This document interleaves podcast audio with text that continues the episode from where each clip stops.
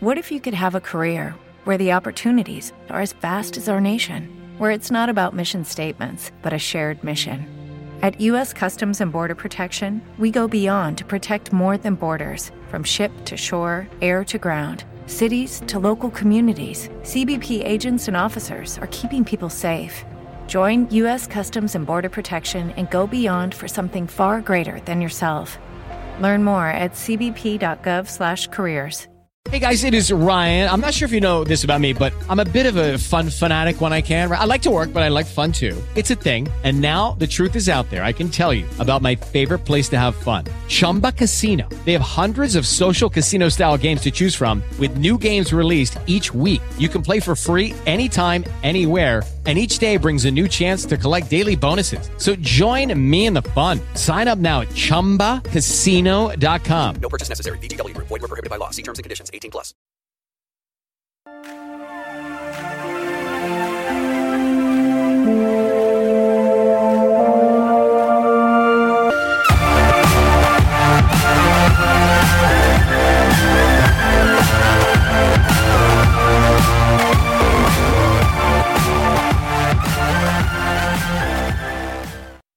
Hey, bon dimanche tout le monde. Bienvenue dans le brunch euh, BBN. Jeff et Mathieu avec vous. Salut Mathieu, ça va bien? Ça va bien toi-même? Bonjour tout le monde. Yes, sir. Ça va vraiment bien. On a encore euh, une belle liste de sujets pour vous autres aujourd'hui.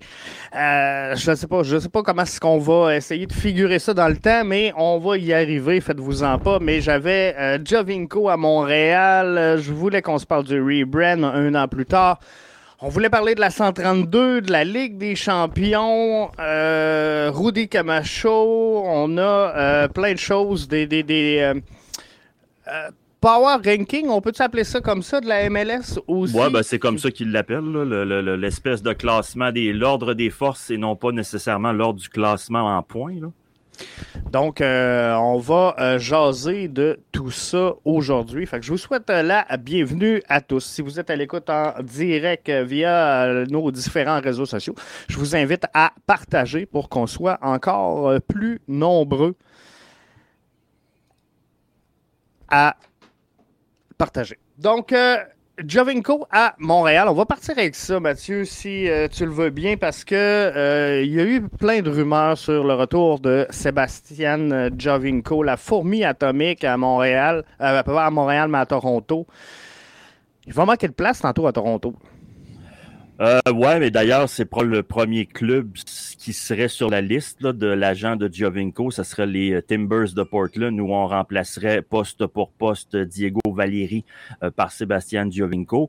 Euh, moi, je te, oh, je posais simplement la question, est-ce qu'on amène euh, Giovinco à Montréal? Est-ce qu'on s'intéresse à Giovinco à Montréal dans la mesure de deux choses? La première, c'est qu'il prend pas un job de joueur désigné. Et la seconde, qui commande un salaire raisonnable, c'est-à-dire en bas de, euh, de, de 2 millions euh, de dollars annuellement. La réponse que les gens nous ont donnée en très grande majorité, c'était non, on veut rien savoir. Il y avait beaucoup de commentaires qui disaient les restants de Toronto, on n'en veut pas. Je vois juste vous faire un petit clin d'œil que Daniel Lovitz, il a été aimé à Montréal. Et quand il est arrivé à Montréal, c'était un ancien joueur du Toronto FC. Donc, est-ce que Giovinco ne fit pas à Montréal? Est-ce qu'on ne veut pas de Giovinco à Montréal parce que il fit pas dans notre plan de jeu, il fit pas euh, dans euh, ce qu'on souhaite faire puis ce qu'on veut faire? Ça, c'est une chose. Mais de dire qu'on veut pas de Giovinco parce que c'est un ancien rouge, je sais pas. Non, c'est ça. Et euh, il y a des joueurs comme ça que euh, tu aimes détester et euh, que je signerais demain matin. Parce que, sincèrement, au meilleur de sa forme, Josie Altidore, qui est également chez les Rouges, j'ai aimé le détester. Je l'ai détesté profondément, mais je l'aurais signé à peu près n'importe quand à l'intérieur de mon club. Et. Mais fermez-vous les yeux deux secondes, là, Jeff. là, fermez-vous les yeux puis imaginez un losange en avant. Là, Mihailovic, Kyoto et Toy. Ça serait fou. Je dis ça de même. Ça serait fou. Je pense que ça aurait pu être bon, mais. Ça arrivera pas. Je Non. le sais, tu le sais, on le sait. Mais euh, c'est le genre de scénario qui, à un certain moment donné, euh, il va falloir que ce- le club euh, commence à envisager. C'est des scénarios où tu te dis, écoute, même si c'est pour 18 mois, est-ce qu'on a une chance de faire avancer le fameux projet en ajoutant des éléments plus âgés, plus expérimentés, peu importe d'où ils viennent. Je pense qu'on n'est pas en mesure à Montréal de commencer à dire Ouais, toi, tu as déjà joué à telle place, on veut pas de toi. Honnêtement, euh, je pense pas que ça devrait faire partie de l'équation. Non, c'est ça, exactement. Et euh, on n'est pas encore tout à fait rendu à gagner. On, s'approche tranquillement, pas vite, mais euh, si, on, si on veut gagner en MLS, on n'aura pas le choix. Il faut mettre de l'argent en avant du terrain et il faut aussi amener euh, un équilibre entre créer des projets puis gagner des matchs. Parce que je, pense que tu peux pas faire tout un ou tout l'autre. Euh, ça donne pas trop de structure. Donc, si on veut se mettre à gagner des matchs, il faut un mélange entre l'expérience. Puis, on en parlait tantôt avant d'entrer en, en direct, Mathieu. Euh, tu sais, euh, Romel Kyoto est parti avec la, sélection hondurienne. Euh, Mason Toy semble être revenu sur un, un, protocole de blessure. Bref, on va encore une fois se faire avoir à manquer d'expérience sur le terrain. Donc, tu ne peux pas avoir un groupe juste de jeunes et dire l'objectif, c'est de gagner. Ben, c'est parce qu'il faut que tu. On le dit souvent, on le dit souvent, tu le dis souvent. Euh, en MLS, oui, il y a ton 11, euh, mais ton 12 à 17 est important en maudit. Et à certains moments donnés, il y a des joueurs l'an dernier qui occupaient des sièges de entre 1 et 11 qui auraient dû être dans 12 et 18. Alors, ça prend de la profondeur et euh, c'est le genre de recrutement qui, selon moi, ferait du sens. Maintenant, je sais que ça arrivera pas, je me répète, c'est pas, je n'essaie pas de pelleter des nuages, mais euh, amener un gars, si c'est pas lui, que ce soit un autre. Euh, il y avait Berich euh, de Chicago qui était dans les rumeurs, ben là, il s'en retourne à Saint-Étienne. il y a des gens qui auraient aimé ça l'avoir à Montréal, Berich. et j'en faisais partie. C'est qu'à un certain moment donné, ça va prendre une addition importante. Pas juste des, des, des joueurs mineurs ou des joueurs de second rôle, ça va prendre des additions importantes pour justement permettre à nos plus jeunes de, se développer. Et tu sais, ça n'a pas besoin. Euh, une addition importante, oui, mais à mes yeux, ça n'a pas besoin d'être insigné. Euh, tu sais, il y a addition importante qui va te faire gagner. Je pense que tu peux gagner en MLS avec. Euh, euh, tant qu'à signer un joueur à 15 millions, je pense que tu es mieux avec 3 à 5. Puis tu peux t'en sortir. Mais t'imagines l'espace déjà que Georgie a battu ou a égalé, sauf erreur, là, le record de passes décisives l'an passé. Là. Il l'a-tu battu ou il l'a oui. égalé? Et, il l'a battu, battu oui. Bon. Ben là, imagine, avec l'espace qu'il y avait, imagine l'espace que tu donnes. En plus, si sur le terrain, tu rajoutes un Berich ou un Giovinco. Je veux dire, écoute, au niveau de l'offensive, c'est que tu, tu, te donnes un argument supplémentaire pour euh, justement faire de la création offensive. Puis là, on parle plus de la même chose, on parle plus de la même chose du tout. Ben non, c'est ça, exactement. Puis je regarde Chicago qui vont s'ennuyer cette saison justement d'un Mihailovic parce qu'ils viennent de, de signer euh, Prisbelko qui était à euh, Philadelphie. Philadelphie. Et euh, je vais te dire qu'à Chicago, présentement, d'après moi, on, on, aimerait ça avoir un Mihailovic pour lui donner des ballons. Mais c'est le genre de joueur qui, selon moi, amène de l'expérience dans ton vestiaire, amène de l'expérience sur ton terrain et va te faire gagner des matchs. Et surtout, ça enlève une pression. Euh, sur toujours tes mêmes gars. Si ta, ta, ta, production, on parlait la semaine dernière ou la semaine d'avant, je me souviens plus exactement, je pense que c'est la semaine dernière, on parlait d'une certaine époque où il y avait la nacho dépendance à Montréal. Faudrait pas qu'on en devienne, faudrait pas qu'on en arrive à une Georgie dépendance. Puis c'est justement en ajoutant des éléments comme ça, que ce soit Berich, que ce soit Giovenco, que ce soit Nomeli, n'importe qui, mais en ajoutant des joueurs d'expérience avec des qualités offensives qui sont indéniables, ben là, à ce moment-là, euh, tu t'enlèves un poids à Georgie Mihailovic et tu y permets de se développer. Parlant de Mihailovic, je fais un petit aparté, c'était pas dans notre, notre, plan de match, mais c'est pas grave. Euh, Mihailovic n'a pas été retenu par la sélection américaine. Hein, Gadon? Tu hey. l'envoyer en Série A, toi? Ben oui. Ben oui. Gars, gars, le beau gars. Mihailovic. On a choisi Sébastien Ledjet et Christian Roldan avant Georgi Mihailovic. T'es surpris? Ben oui, je suis surpris. Pas moi. Moi, je suis surpris. Euh, comment je pourrais dire? Sur les trois, j'en prends deux, comprenez-vous? Fait que c'est pas tant le choix et de euh, Roldan et de Ledjet. Je pense qu'un des deux, tu peux euh, les avoir là, mais pour moi, fallait que tu fasses justement ce, ce changement-là entre l'expérience et la jeunesse qui pousse en amenant un, un Mihailovic dans ton alignement. Fait que euh, Ledjet et euh, Roldan, c'est deux joueurs d'expérience quand même. Roldan, il a 26 ans, Ledjet en a 29. Les Américains jouent leur peau, là, Jeff. Puis ils s'attendaient pas à ça. Les Américains s'attendaient à une balade dans le parc, comme les Mexicains. Il n'y a pas grand monde qui pensait que le 23 janvier 2022 à midi et 10, c'est le Canada, oui, le Canada qui serait premier pour les qualifs de la CONCACAF pour la Coupe du Monde. Euh, là, l'heure est plus aux essais, puis l'heure est plus à donner des minutes, puis l'heure est plus pour les Américains, je te parle. L'heure est à gagner des matchs, puis à s'assurer qu'on a le meilleur effectif possible avec le plus d'expérience possible. Euh, je sais qu'on l'aime à Montréal, Georgie, je l'aime aussi beaucoup, mais je suis désolé, ils, ont pris la bonne décision. On est-tu en train de l'overrater? Euh, Mihailovic, puis c'est pas, pas un désaveu envers le joueur, loin de là, parce qu'on l'aime, comme tu disais, à, à, Montréal, mais je, je regarde ça. On, on, a tous été nerveux. On, quand il a été s'entraîner avec Bologne, on a dit ça y est, ça plutôt va nous passer un fromage, puis on, on, va le perdre. Il va rester à Bologne, finalement. Euh... Mais tu le vois, tu le vois demain matin jouer contre l'Inter de Milan, la Juventus de Turin, l'AC Milan, l'Atalanta, la Lazio de Rome. Ça, ça, ça, va être ça, ça cédule. Là. Ça sera pas le Dynamo de Houston puis le FC Cincinnati. Tu vois Georgi Mihailovic en Serie A pour vrai? Ben, euh, pas titulaire sur une base régulière. Bon, mais, mais si tu le vois pas titulaire, il n'y a pas d'affaire là. Il n'y a pas d'affaire sur le banc. À son âge, il faut qu'il joue.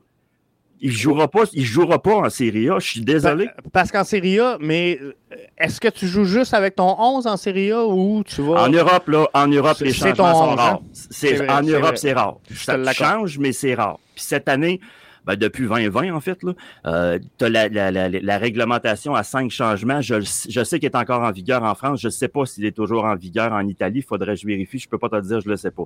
C'est certain qu'avec euh, les situations de COVID, puis les, les, matchs internationaux qui se sont bousculés. L'horaire international a été bousculé avec l'euro reporté puis les qualifs de Coupe du Monde déplacés. Euh, il y a eu beaucoup de compétitions internationales, ce qui fait que les équipes ont fait plus de rotation qu'ils le font normalement. Mais les cinq championnats européens demandaient à n'importe qui. Euh, c'est pas des pas des championnats où on joue à 18 gars. Est-ce que, euh, parce que là, on, on, souhaitait tous la vente de Mihailovic, à part toi, Mathieu? non, tu, tu souhaitais la vente de Mihailovic. Euh, mais euh, le fait qu'il ne soit pas sur la sélection nationale, d'après toi, est-ce que sa valeur vient de baisser?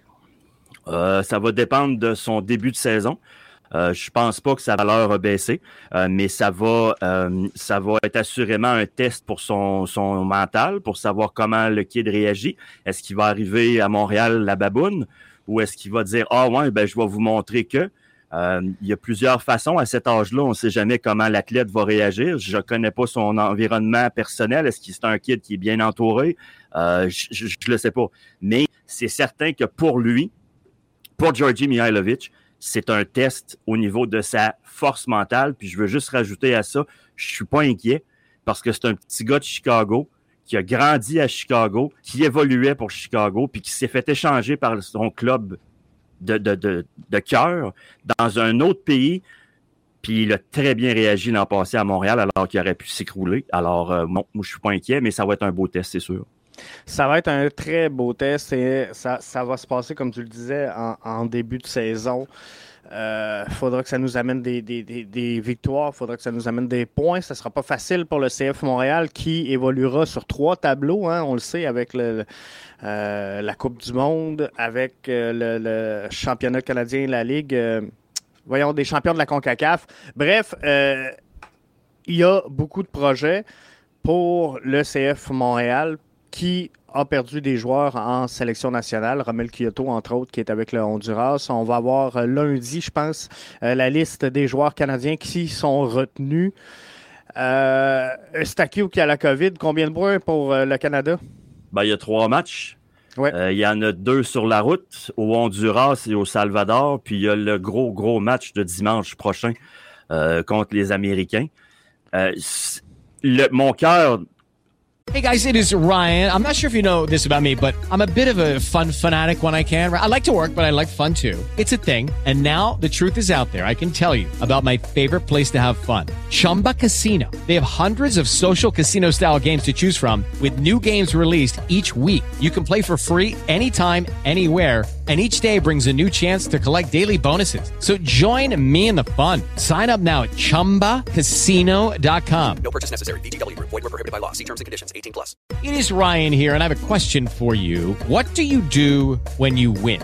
Like, are you a fist pumper? A woohooer, a hand clapper, a high fiver. I kind of like the high five, but if you want to hone in on those winning moves, check out Chumba Casino. At chumbacasino.com, choose from hundreds of social casino style games for your chance to redeem serious cash prizes. There are new game releases weekly, plus free daily bonuses. So don't wait. Start having the most fun ever at chumbacasino.com. No purchase necessary. VGW Group. Void were prohibited by law. See terms and conditions. 18 plus. me dit 7 points, deux victoires, puis Une une, nulle. nulle contre les Américains. Euh, mais je me dis que ça peut être 5 aussi. Ça se peut qu'on échappe un nul au Honduras ou au Salvador. Euh, chose certaine, le match qu'il faut pas échapper, c'est contre les Américains. C'est à Hamilton dimanche prochain. Euh, parce que si vous regardez le classement, on n'a qu'un seul petit point d'avance sur les Américains. Donc, on peut pas perdre. C'est- très serré et c'est ça. Je pense que c'est un message aussi qu'il il faut envoyer, qu'il faut passer. Mais euh, il faut, selon moi, c'est ça, un minimum de 5. C'est ce que je pense, mais j'aimerais ça 7. Mais moi aussi. 7, je serais très à l'aise. Je pense que c'est vraiment le duel Canada-États-Unis qui va retenir l'attention. Euh, Patrick dit, bon, avec Estakio qui a la COVID, combien de points pour le, le- le Canada? Euh, je, je veux juste revenir sur le premier segment. Estakio qui a euh, la COVID, on est quoi? On est le 23 aujourd'hui. Euh, le match, tu me disais, est le, Le- lequel? euh, le Canada-États-Unis? Le 30, dimanche prochain, dans une Le semaine. 30. Donc, il y a sept jours. Maintenant, le protocole, c'est cinq jours. Estakio, est-ce qu'il est magané? Est-ce qu'il est asymptomatique? Tout ça va rentrer en ligne de compte, je pense, parce que... Ouais, mais il n'y a pas, y a pas à cause des déplacements internationaux, Jeff, il n'y a pas des quarantaines obligatoires parce que là, tu fais trois matchs, mais dans trois pays. Là. Tu vas au Honduras, tu vas au Canada, puis tu vas au Salvador. Donc, d'après moi, il va y avoir de l'indisponibilité obligatoire au niveau des quarantaines, même si le gars n'a plus de symptômes. Ouais, c'est ça. Sauf que le premier, euh, Ouais, Euh, c'est ça. 11 c'est jours. Dans le celui aux États-Unis est, au Canada. Là. Fait que ça dépend présentement où il est, euh, Estakio. Mais Parce que le match clé, le match clé, c'est le match du 30 contre les Américains. C'est ça. Euh, parce qu'après ça, le, le Mexique, c'est derrière nous. Après ça, il va rester Costa Rica, Jamaïque et Panama. Euh, si, selon moi, c'est peut-être m'avancer un peu, mais d'après moi, si on va chercher les 7 points sur 9, euh, sans dire que la qualif est dans la poche, on va être très, très, très bien placé. C'est 11 jours euh, minimum pour qu'il puisse euh, rentrer sans quarantaine. Fait que non, il va être, euh, il, il sera pas là. Est-ce que l'absence de Davies va affecter le Canada? Ah, C'est sûr qu'un joueur comme Davies, c'est un joueur de premier plan. C'est ton joueur, c'est, euh, il est à côté de moi.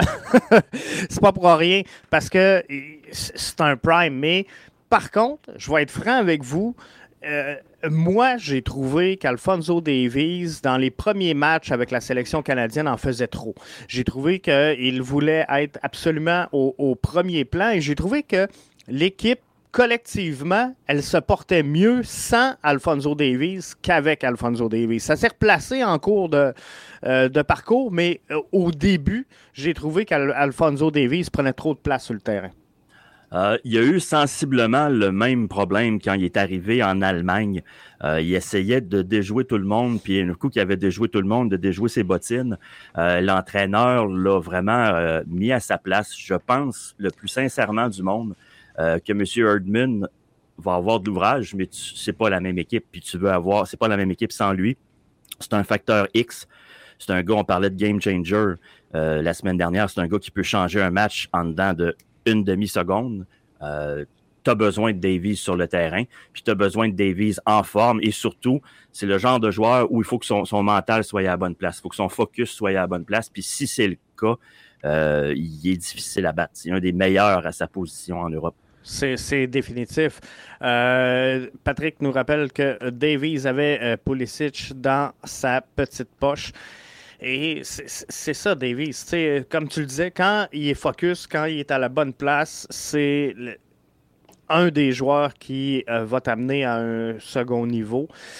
Mais il faut qu'il soit là. Faut qu'il soit euh, là, qu'il soit prêt, qu'il soit euh, focusé sur la cause. Mais je pense qu'il a à cœur. Il a à cœur de réussir avec l'équipe canadienne parce qu'on le voit partout. On le voit parler de l'équipe canadienne. Donc ça, c'est merveilleux. Puis oublie pas une chose, c'est- important pour tout le monde, c'est important Ben oui. pour tous les pays. Je pense entre autres aux Italiens euh, qui sont pas qualifiés en ce moment, puis qui eux, euh, s'ils sont pas qualifiés, je suis désolé, mais ça va faire deux coupes du monde de suite. Euh, ça serait historique, mais sur l'autre sens. Le Canada est allé, pour ceux qui le savent pas, le Canada est allé à une seule coupe du monde. C'est en 1986, et c'est dans des circonstances particulières où la coupe du monde, l'organisation de la coupe du monde avait été donnée à la Colombie. Et la Colombie avait dû se désister à la dernière minute et on s'était rabattu sur le Mexique. Mais le Mexique était dans la même zone qualificative du Canada et il était qualifié d'office en tant que pays hôte. Donc, on était vraiment rentré par la porte en arrière parce qu'il s'était ajouté une place de qualification à la dernière minute. Ce que les gars sont en train de faire en ce moment, laisse faire la porte en arrière. Là. Ils rentrent par la porte ouais, en ouais. avant, puis ça- ils rentrent comme La des grands. C'est historique ce qu'ils sont en train de faire. Euh, c'est clair pour moi que tous les joueurs de cette équipe-là ont en tête une chose, même avant leur club, même avant les championnats de gauche à droite, c'est de qualifier le Canada pour le Qatar. Tu le disais, le Canada rentre fièrement, rentre la tête haute, rentre par la grande porte. C'est quand qu'on va vivre ça avec le CF Montréal? Ma prochaine question, Mathieu, c'est quand qu'on gagne avec cette formation-là? Te l'ont dit, le monde, hein? Ils sont, plus pressés que toi. Hey, on avait donné le choix sur euh, Twitter à nos auditeurs. Euh, 2022, 2023, 2024, 2025, 2026 ou euh, jamais. Euh, personnellement, j'avais dit 2025-2026. Je vous expliquerai dans quelques instants pourquoi j'avais euh, euh, choisi cette réponse-là. Mais à 58% Mathieu, 58, c'est quand même très élevé. 2023-2024, on comprend que les fans ont soif de victoire. Ben écoute, ça fait tellement d'années que Montréal n'a rien gagné. Je parle de majeur, là, je veux rien enlever encore une fois. Je veux absolument rien enlever à la Coupe Grey, là, mais c'est un championnat canadien. Comme euh, l'Impact, Dash, le CF a, euh, CF a gagné des, euh, des championnats Coupe des canadiens. voyageurs. C'est ça. C'est- bien le fun, c'est bravo, mais je veux dire, un championnat nord-américain, un championnat euh, international, veux, veux pas, quand tu gagnes, c'est quand? C'est 1993. C'est le Canadien de Montréal. Il y a des gens qui nous écoutent qui n'étaient pas au monde, euh, Jeff, en 93. C'est la dernière fois que Montréal a soulevé quelque chose de majeur. Euh, les gens veulent gagner, puis les gens veulent gagner rapidement, puis les gens, on leur a, euh, on leur a fait des promesses. On a amené des, des Drogba, des Piatti, des Thierry Henry, on a amené des noms, on a fait rêver, rêver. Les gens ont rêvé depuis des années. Mais là, il est temps d'arrêter de rêver, puis il est temps de commencer à danser, puis à célébrer. Puis les gens nous le disent, c'est pas dans trois ans, c'est pas dans six ans, c'est l'année prochaine, puis l'autre l'année d'après ou plus tard. Moi, j'avais dit 2025-2026 parce que pour moi, faut que le CF Montréal, s'il veut euh, réussir son, pas son rebrand, mais sa refonte, on sent que, tu sais, avec le rebrand, il- il- malgré tout, il est arrivé autre chose. Il est arrivé comme un, euh, lien dans, dans, toutes les actions du CF Montréal, donc un projet sportif, un projet euh, de, de recruter, former, vendre, un projet de, euh, euh, il y en a beaucoup de projets avec le CF Montréal, mais on sent qu'il y a une structure qu'il n'y avait pas avant. Et 2026, c'est la Coupe du Monde. Canada, États-Unis, Mexique. Moi, je pense que le CF Montréal doit être à son prime en 2026. Donc, pour ça, faut qu'il aille gagner et ce soit établi en 2025. C'est pour ça que j'avais choisi 2025-2026. Mais je pense que faut que en 2025, le euh, CF Montréal doit gagner, Mathieu, le, championnat MLS, doit gagner le- le- voyons, avancer en tout cas assez loin en Ligue des champions de la CONCACAF pour vraiment profiter de 2026 où tous les yeux vont être tournés vers le Canada. Oui, c'est sûr, mais il y a l'idée, parce qu'on a, on, on a aussi posé d'autres questions, il va falloir que, euh, comme le veut l'expression populaire, il va falloir que les bottines suivent les babines, parce que euh, c'est beau dire, c'est beau, on veut faire, nous ferons, euh, mais les gestes, selon moi, suivent pas nécessairement, en tout cas, pas de ce que je vois. Pour gagner rapidement ou pour gagner, d'abord, on veut gagner quoi?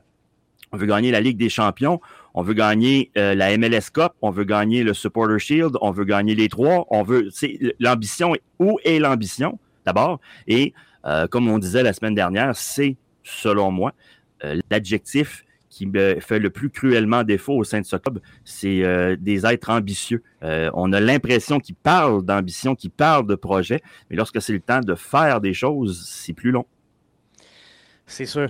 Euh, Rémi nous dit en 94, la A-League était le championnat majeur de foot. Bah, L'Impact l'a gagné. On, on- on parlait de- d'entrée, de, depuis l'entrée en MLS, donc euh, qui n'ont rien euh, gagné de majeur, mais effectivement en 94. Mais en 94, j'habitais Mais- toujours à Montréal et je me souviens pas d'avoir vu de parades et de manifestations dans les rues puis d'avoir dû fermer le métro parce qu'on venait de gagner la A-League. Puis je veux rien enlever aux joueurs, qui, aux entraîneurs et au personnel qui étaient là. Ils ont eu le mérite de le faire et ils ont eu surtout, surtout, ils ont eu le mérite de maintenir ce sport-là en vie dans notre ville. On est reconnaissant et on leur doit beaucoup. Maintenant, euh, c'est pas gagner la A-League Mais- en tout respect, ça ne se compare pas à gagner la MLS.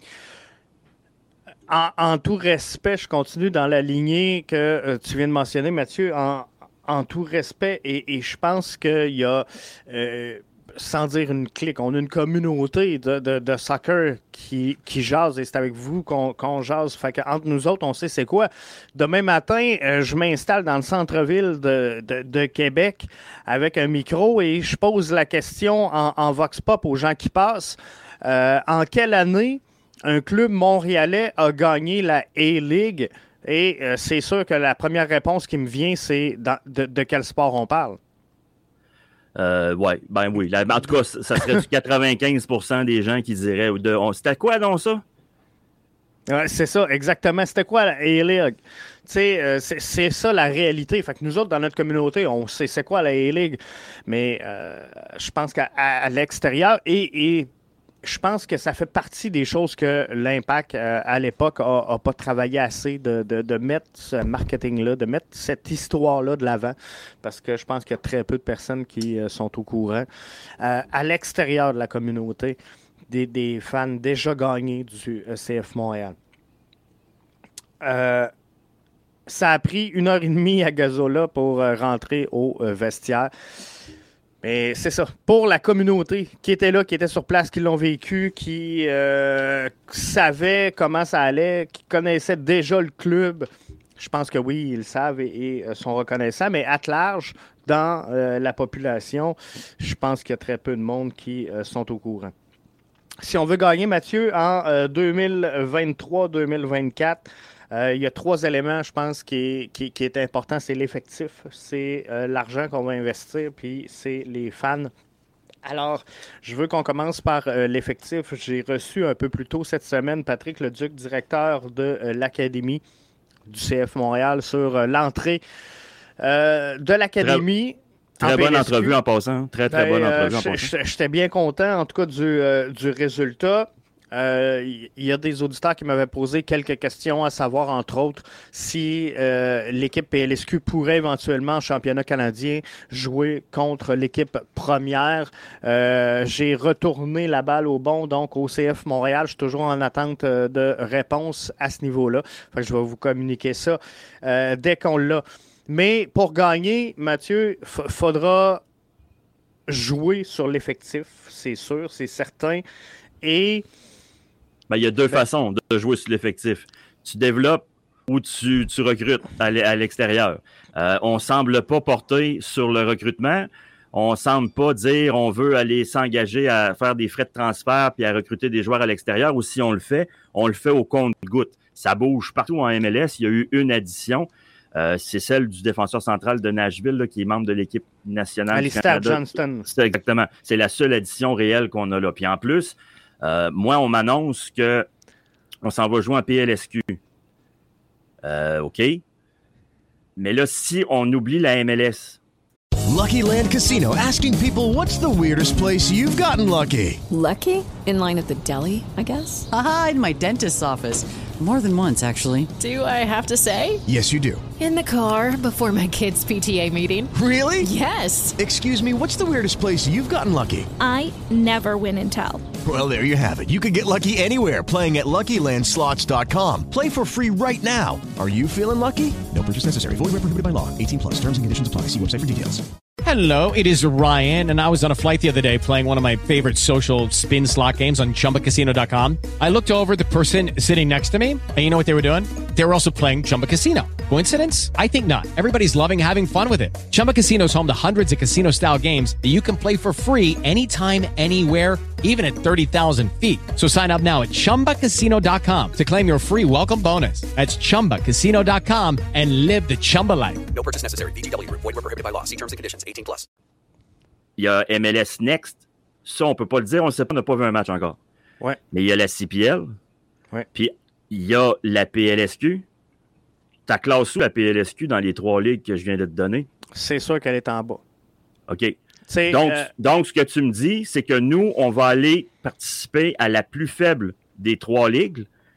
Fait que moi, je vous dis aujourd'hui, le 23 janvier 2022, si votre projet c'était on recrute, on développe, on vend, ben vous pouvez mettre le projet aux poubelles parce que vous jouez dans la plus faible des trois ligues. Moi, je sais bien que si Jeff puis moi, on se trouve un magasin de crème glacée, on va essayer d'avoir le meilleur congélateur possible. Mais là, c'est pas ça qu'on fait. On joue dans la plus faible des trois ligues. Je mets un astérix, on n'a pas encore vu jouer la MLS Next. Mais je pense que la MLS Next va être meilleure que la PLSQ. Je, pense, puis je veux rien enlever à la PLSQ, loin de là.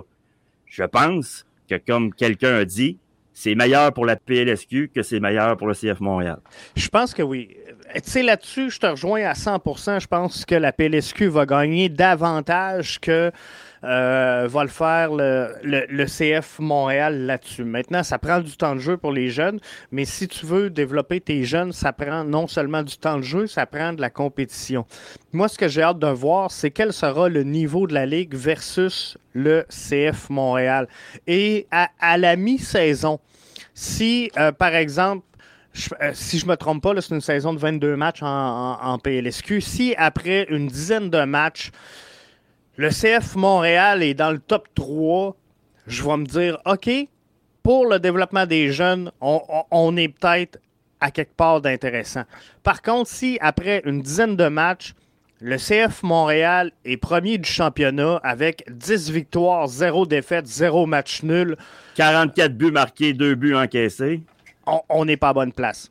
Ben, c'est ça qui, doit- c'est ça qui va arriver? ben, c'est ça qui doit arriver, en tout cas, si on veut évaluer le développement qu'on a fait de nos jeunes à l'Académie du CF Montréal. Si l'Académie du CF Montréal s'est bien développée, si, parce que euh, des, des- des- des académies du CF Montréal, ça part très tôt. Là. Euh, on, on peut être avec euh, l'Académie du CF Montréal euh, sous toute réserve, là, je pense à partir de U9 ou euh, U12 maximum.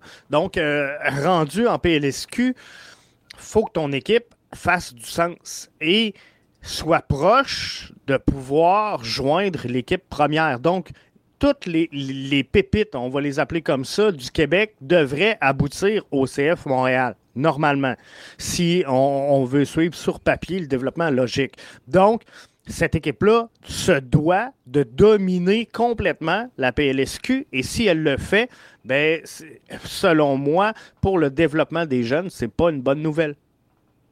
Euh, ben non, c'est pas une bonne nouvelle. Puis c'est pas juste pour le développement des jeunes. Pour les partisans, c'est pas une bonne nouvelle. Puis pour l'avenir du club qui dit, nous, ce qu'on veut faire, c'est on veut développer euh, et vendre après. Ben non, euh, ça c'est pas une bonne nouvelle. Faut là, si je comprends bien, là, les cinq meilleurs vont être prêtés en CPL.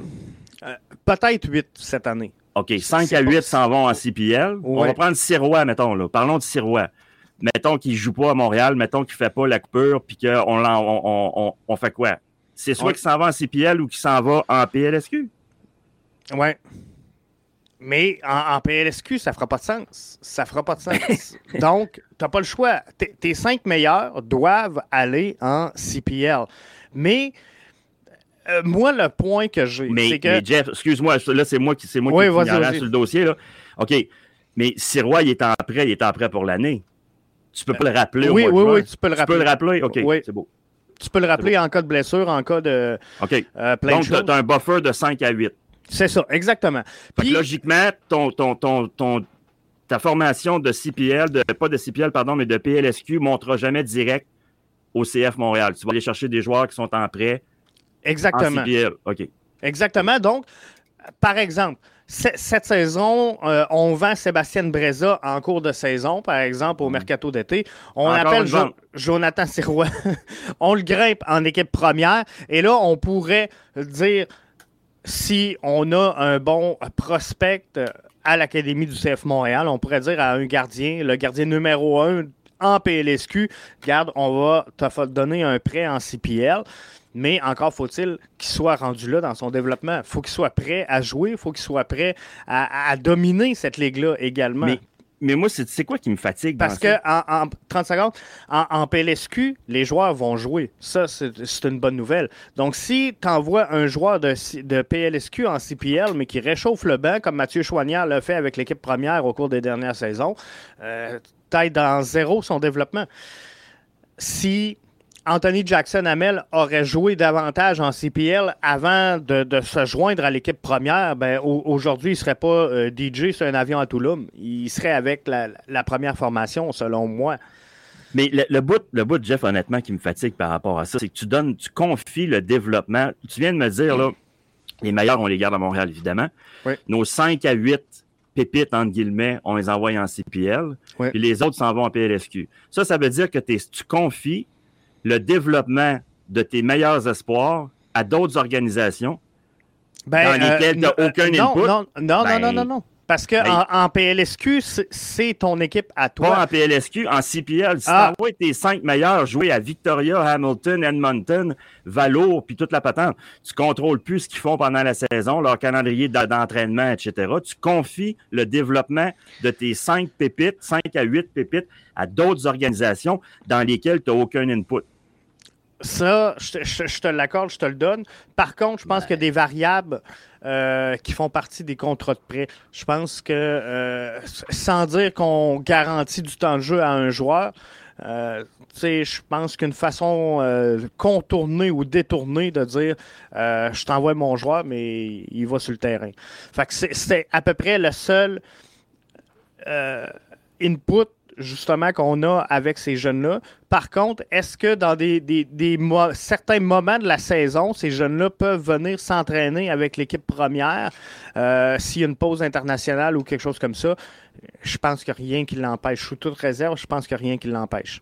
Moi, je pense honnêtement, là, ça, pour moi, ça a été la, la. Je suis content pour la PLSQ ça va donner de l'exposure à la PLSQ, puis ça va donner de l'exposure aux jeunes qui jouent dans la PLSQ, parce que veut, veut pas, il y a des membres de l'organisation du CF Montréal qui vont se déplacer, j'imagine, qui vont aller la voir, cette équipe-là. Donc, il y a des jeunes qui jouent à Pierrefonds, à Laval, à Beauport, puis un peu partout, qui vont avoir la chance d'être vus par des, des, des, éclaireurs, des dépisteurs professionnels, grand bien leur en face.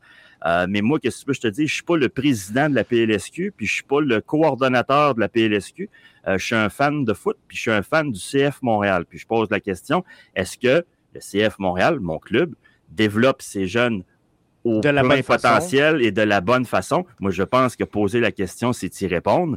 Euh, j'ai adoré les propos que Patrick Leduc a tenus avec toi cette semaine. C'était très bien, c'était encourageant, ça donnait, ça donnait euh, envie d'y croire, mais en même temps, 1 plus 1, ça fait 2 ou ça fait 11. ça dépend comment tu additionnes, mais ça ne fait pas 24. Non, ça c'est euh, définitif. Et euh, j'avais posé dans l'entretien, je vous invite à aller le chercher, là, ceux qui sont membres, euh, vous allez avoir direct accès sur bbnmedia.com. Sinon, regardez, screenez les réseaux sociaux, vous allez trouver ça sans trop de difficultés. Mais euh, j'avais demandé à Patrick Leduc si justement la CPL avait fait partie de l'équation à un moment donné ou à un autre. Parce qu'on aurait pu faire le choix chez le CF Montréal de dire regarde, on va acheter une concession CPL, on va l'établir à Montréal et euh, Antoine, bon, euh, nous le dit bien, le développement des jeunes va passer par la CPL et je pense que oui. Mais euh, on comprend rapidement dans la réponse de Patrick Leduc que la CPL n'a jamais été dans l'équation pour quelques, euh, raisons que ce soit. Et la CPL, bon, avait été claire, elle ne sera jamais une académie ou un club réserve. Euh, fine, je suis à l'aise avec ça. Mais par contre, il y a une équipe quand même en CPL. si la CPL se fait vider par MLS Next, tu vas t'apercevoir qu'ils vont changer de discours assez ben, Moi, je pense que oui. Puis il y, a quand même en, CPL un club situé à Ottawa qui s'appelle l'Atlético, qui appartient aux dirigeants de l'Atlético. Et euh, bon, on n'a jamais formellement annoncé que ce serait une académie de l'Atlético ou un club de réserve, mais euh, visiblement, euh, on a placé une équipe au Canada pour dire, regarde, nous, on va avoir le talent canadien à l'œil, puis on, le voit sur la planète foot, les joueurs canadiens et les joueurs américains sont de plus en plus en demande à l'international et ça fait juste commencer. Là. Mais pour revenir à l'équation de base, je pense que là, il y a trois options de ce que je vois. Il y a trois endroits où tu peux envoyer développer tes jeunes. Il y a la MLS Next. Je le rappelle, on ne la connaît pas, cette ligue-là, mais force est d'admettre qu'elle va être plus forte que la PLSQ. Il y a la CPL qui, par définition, est plus forte que la PLSQ et il y a la PLSQ. Des trois options, nous avons choisi la plus faible. Est-ce que le CF Montréal est une franchise qui peut se permettre de ne pas développer ses jeunes et de recruter à coups de millions et de dizaines de millions des superstars internationales comme le fait Toronto, comme le, fait, comme le font d'autres. Je pense que poser la question, c'est y répondre. Si à ce moment-là, tu ne fais pas partie de ce groupe de clubs-là, ben, le développement de tes jeunes devient capital dans la réussite aventure. Puis là, tu choisis la plus faible des trois ligues. Euh, c'est à suivre. Mais, euh, dernier point avant qu'on sorte à un autre sujet. Je ne sais pas si. Euh, euh, je dirais pas la ligue la, plus faible, parce que oui, elle est la plus faible, on s'entend, mais par contre, on n'est pas au même niveau dans le développement. La PLSQ est vraiment une ligue de, développement. Euh, c'est pas pour rien que c'est une ligue semi-pro. Et la CPL est une ligue professionnelle avec des joueurs établis. Les équipes, la PLSQ sont beaucoup plus jeunes que les équipes de CPL. Euh, c'est sûr qu'il va y avoir des Vandril Lefebvre à FC Laval. mais c'est minime quand même à travers tout le circuit. C'est des jeunes qui sont dans un parcours où euh, ils vont jouer bon, euh, pendant l'hiver, soit collégial 3A, soit universitaire. Mais je pense qu'ils sont juste pas rendus encore au niveau de développement de la CPL. Donc, moi, je pense qu'un empêche pas l'autre, sincèrement, à long terme. Je pense que d'avoir une équipe en PLSQ et une équipe MLS euh, Next Pro ou encore CPL, ça serait le, le meilleur des mondes. Je pense que tu dois avoir les deux pour avoir vraiment un, pied à terre dans chacune des étapes du développement de euh, tes jeunes joueurs et de ton effectif. Léa nous demande est-ce que la PLSQ est un plan B? C'est sûr que la PLSQ est un plan B, euh, Léa, mais euh, avec la pandémie, avec euh, tout ce qu'on connaît, avec les, moyens financiers euh, présentement, on n'a pas le choix. C'est sûr qu'on va regarder MLS Next, comment ça fonctionne, mais par contre, Patrick Leduc le dit clairement, il n'y a rien de fermé présentement, mais on veut observer. Ils ne veulent pas se lancer dans le bateau. La seule chose que moi, bon, c'est la seule équipe qui ne se lance pas. c'est ça mettons qu'il y a 12 équipes à travers le circuit qui disent on va regarder les choses aller, puis après on va se greffer. Là, tu dis ah, la réflexion est peut-être logique. Mais quand tu es tout seul tapissé dans ton coin à dire regarde, ah, non, non, tous les clubs de la Ligue font erreur sauf nous. C'est bon pour tout le monde sauf pour moi. Euh, j'ai de la misère. J'ai de la misère. Par contre, est-ce que le projet global MLS, MLS Next est bon? Euh, j'ai un doute, sincèrement. Je pense que euh, la MLS fait présentement de l'intégration verticale. Elle va bouffer toutes les autres ligues parce que là, on se lance en compétition avec la CPL, on se lance en compétition avec euh, la USL qui existe présentement. Bref. La, la CPL n'est pas capable de compétitionner la MLS Next, je suis désolé. Je suis non, désolé. Elle n'aura pas le glam. Donc, à long terme, ben, ça, ni les ressources financières, ni rien. Là. C'est ça. Et euh, même la USL. La USL va avoir de la misère à se démarquer dans, le temps lorsque tu vas avoir le choix d'aller jouer dans une ligue où tu as tous les clubs de la MLS réunis avec les, directeurs sportifs qui vont voir jouer son équipe contre la USL. Ça va être difficile tantôt pour la USL, moi je vous le dis. Ah, c'est clair. De toute façon, il y a beaucoup trop. Je comprends qu'il y a un développement exponentiel du sport, euh, en Amérique qui se passe en ce moment. Les succès du Canada sur la scène internationale aident grandement et pas seulement au niveau de l'équipe masculine. L'équipe féminine a fait un travail absolument extraordinaire au niveau de l'exposure du sport partout au pays.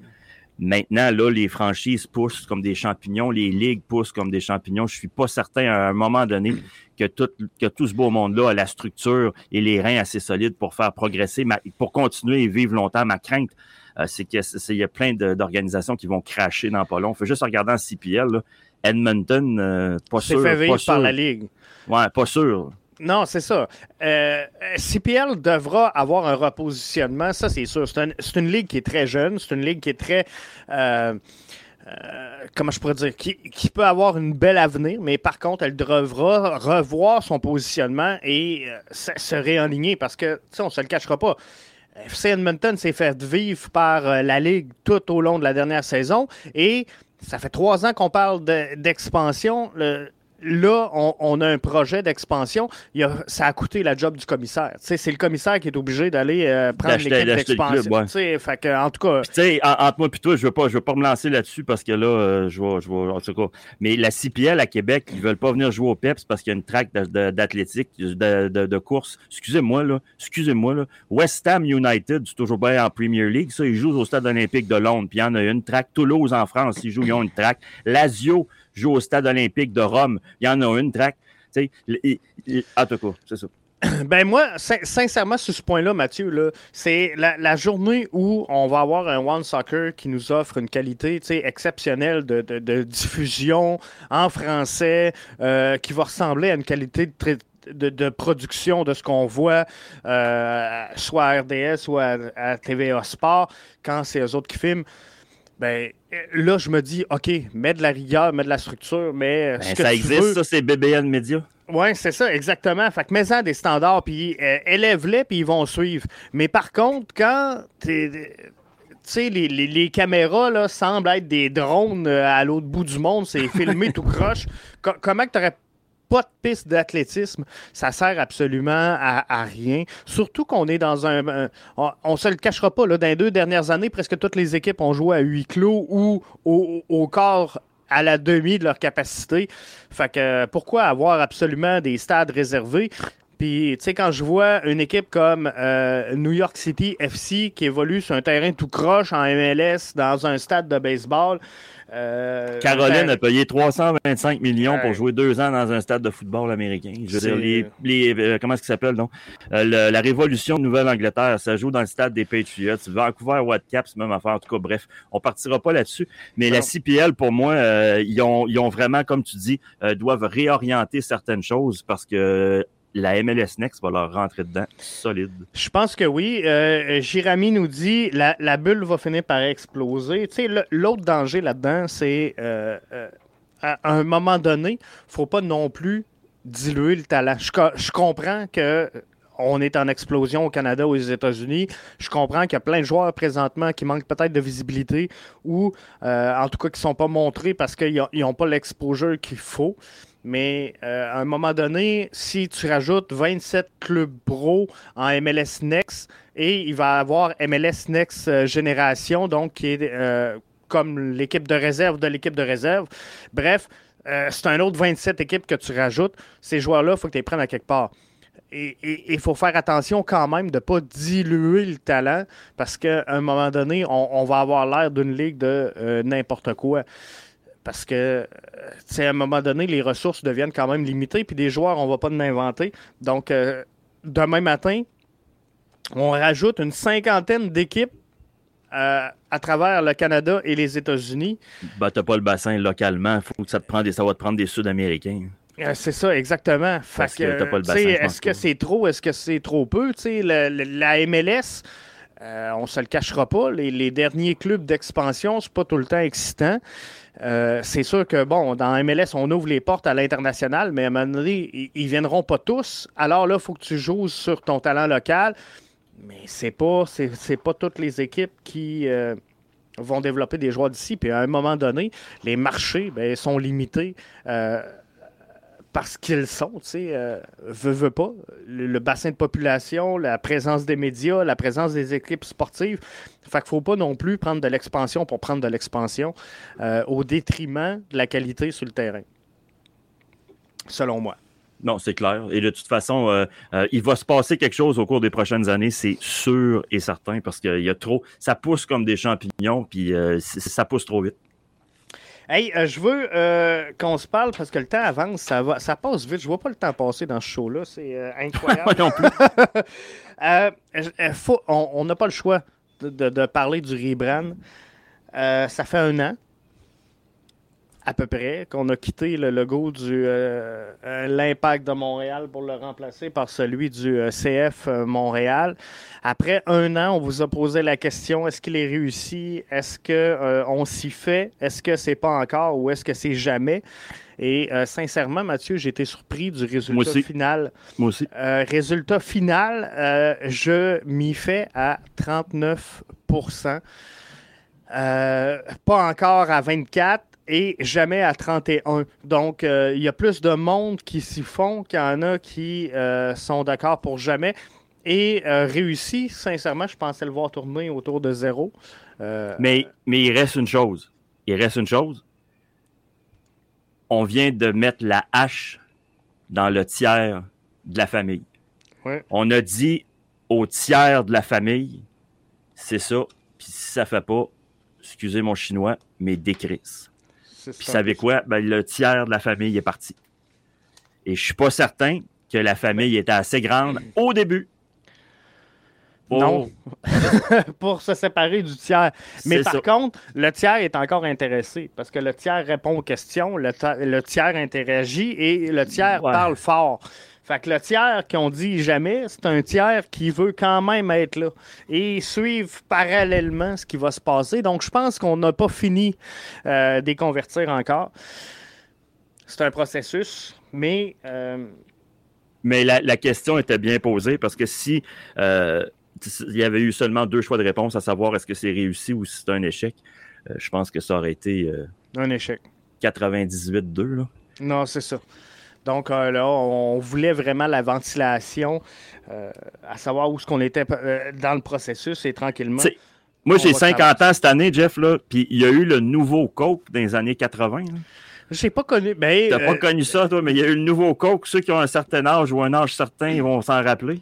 Euh, puis il y a ça, ça fait partie, tu sais, quand tu dis une mauvaise idée, là, mais, Mais- une mauvaise idée, D'accord à 100% Par ça. contre, il y en a plusieurs qui me parlent du rebrand et qui me ramènent sur le nouveau Coke que j'ai pas connu. Euh, moi, je suis 40. Mais T'étais là, t'étais pas vieux, mais non, c'est ça. J'étais pas vieux, j'étais là. Mais euh, par contre, c'est à peu près un des seuls vraiment euh, éléments qu'on retient d'un rebrand. Parce qu'en vrai, le rebrand, puis je comprends la portion émotive, puis le lien d'amitié, puis la, la- ferveur des fans pour, leur équipe. Mais en vrai, il n'y a jamais une entreprise qui demande à, ses clients s'ils vont faire un rebrand ou pas. Puis, tu sais, je vous donne un exemple. Euh, quand j'étais petit, mon, père a, souvent conduit des Chevrolet Cavaliers, mais Chevrolet l'a jamais appelé pour lui dire Hey, Tipit, c'est terminé, euh, maintenant c'est la Cobalt ou c'est la G6 ou. euh, euh, il n'y a jamais personne qui a demandé son avis à mon père, même s'il a toujours consommé des, des, des, des Chevrolet toute sa vie. Donc, euh, on change vos modèles de, de, de marque de, de, de voiture, on change vos, vos marques euh, de chips, on change peu importe ce que vous consommez.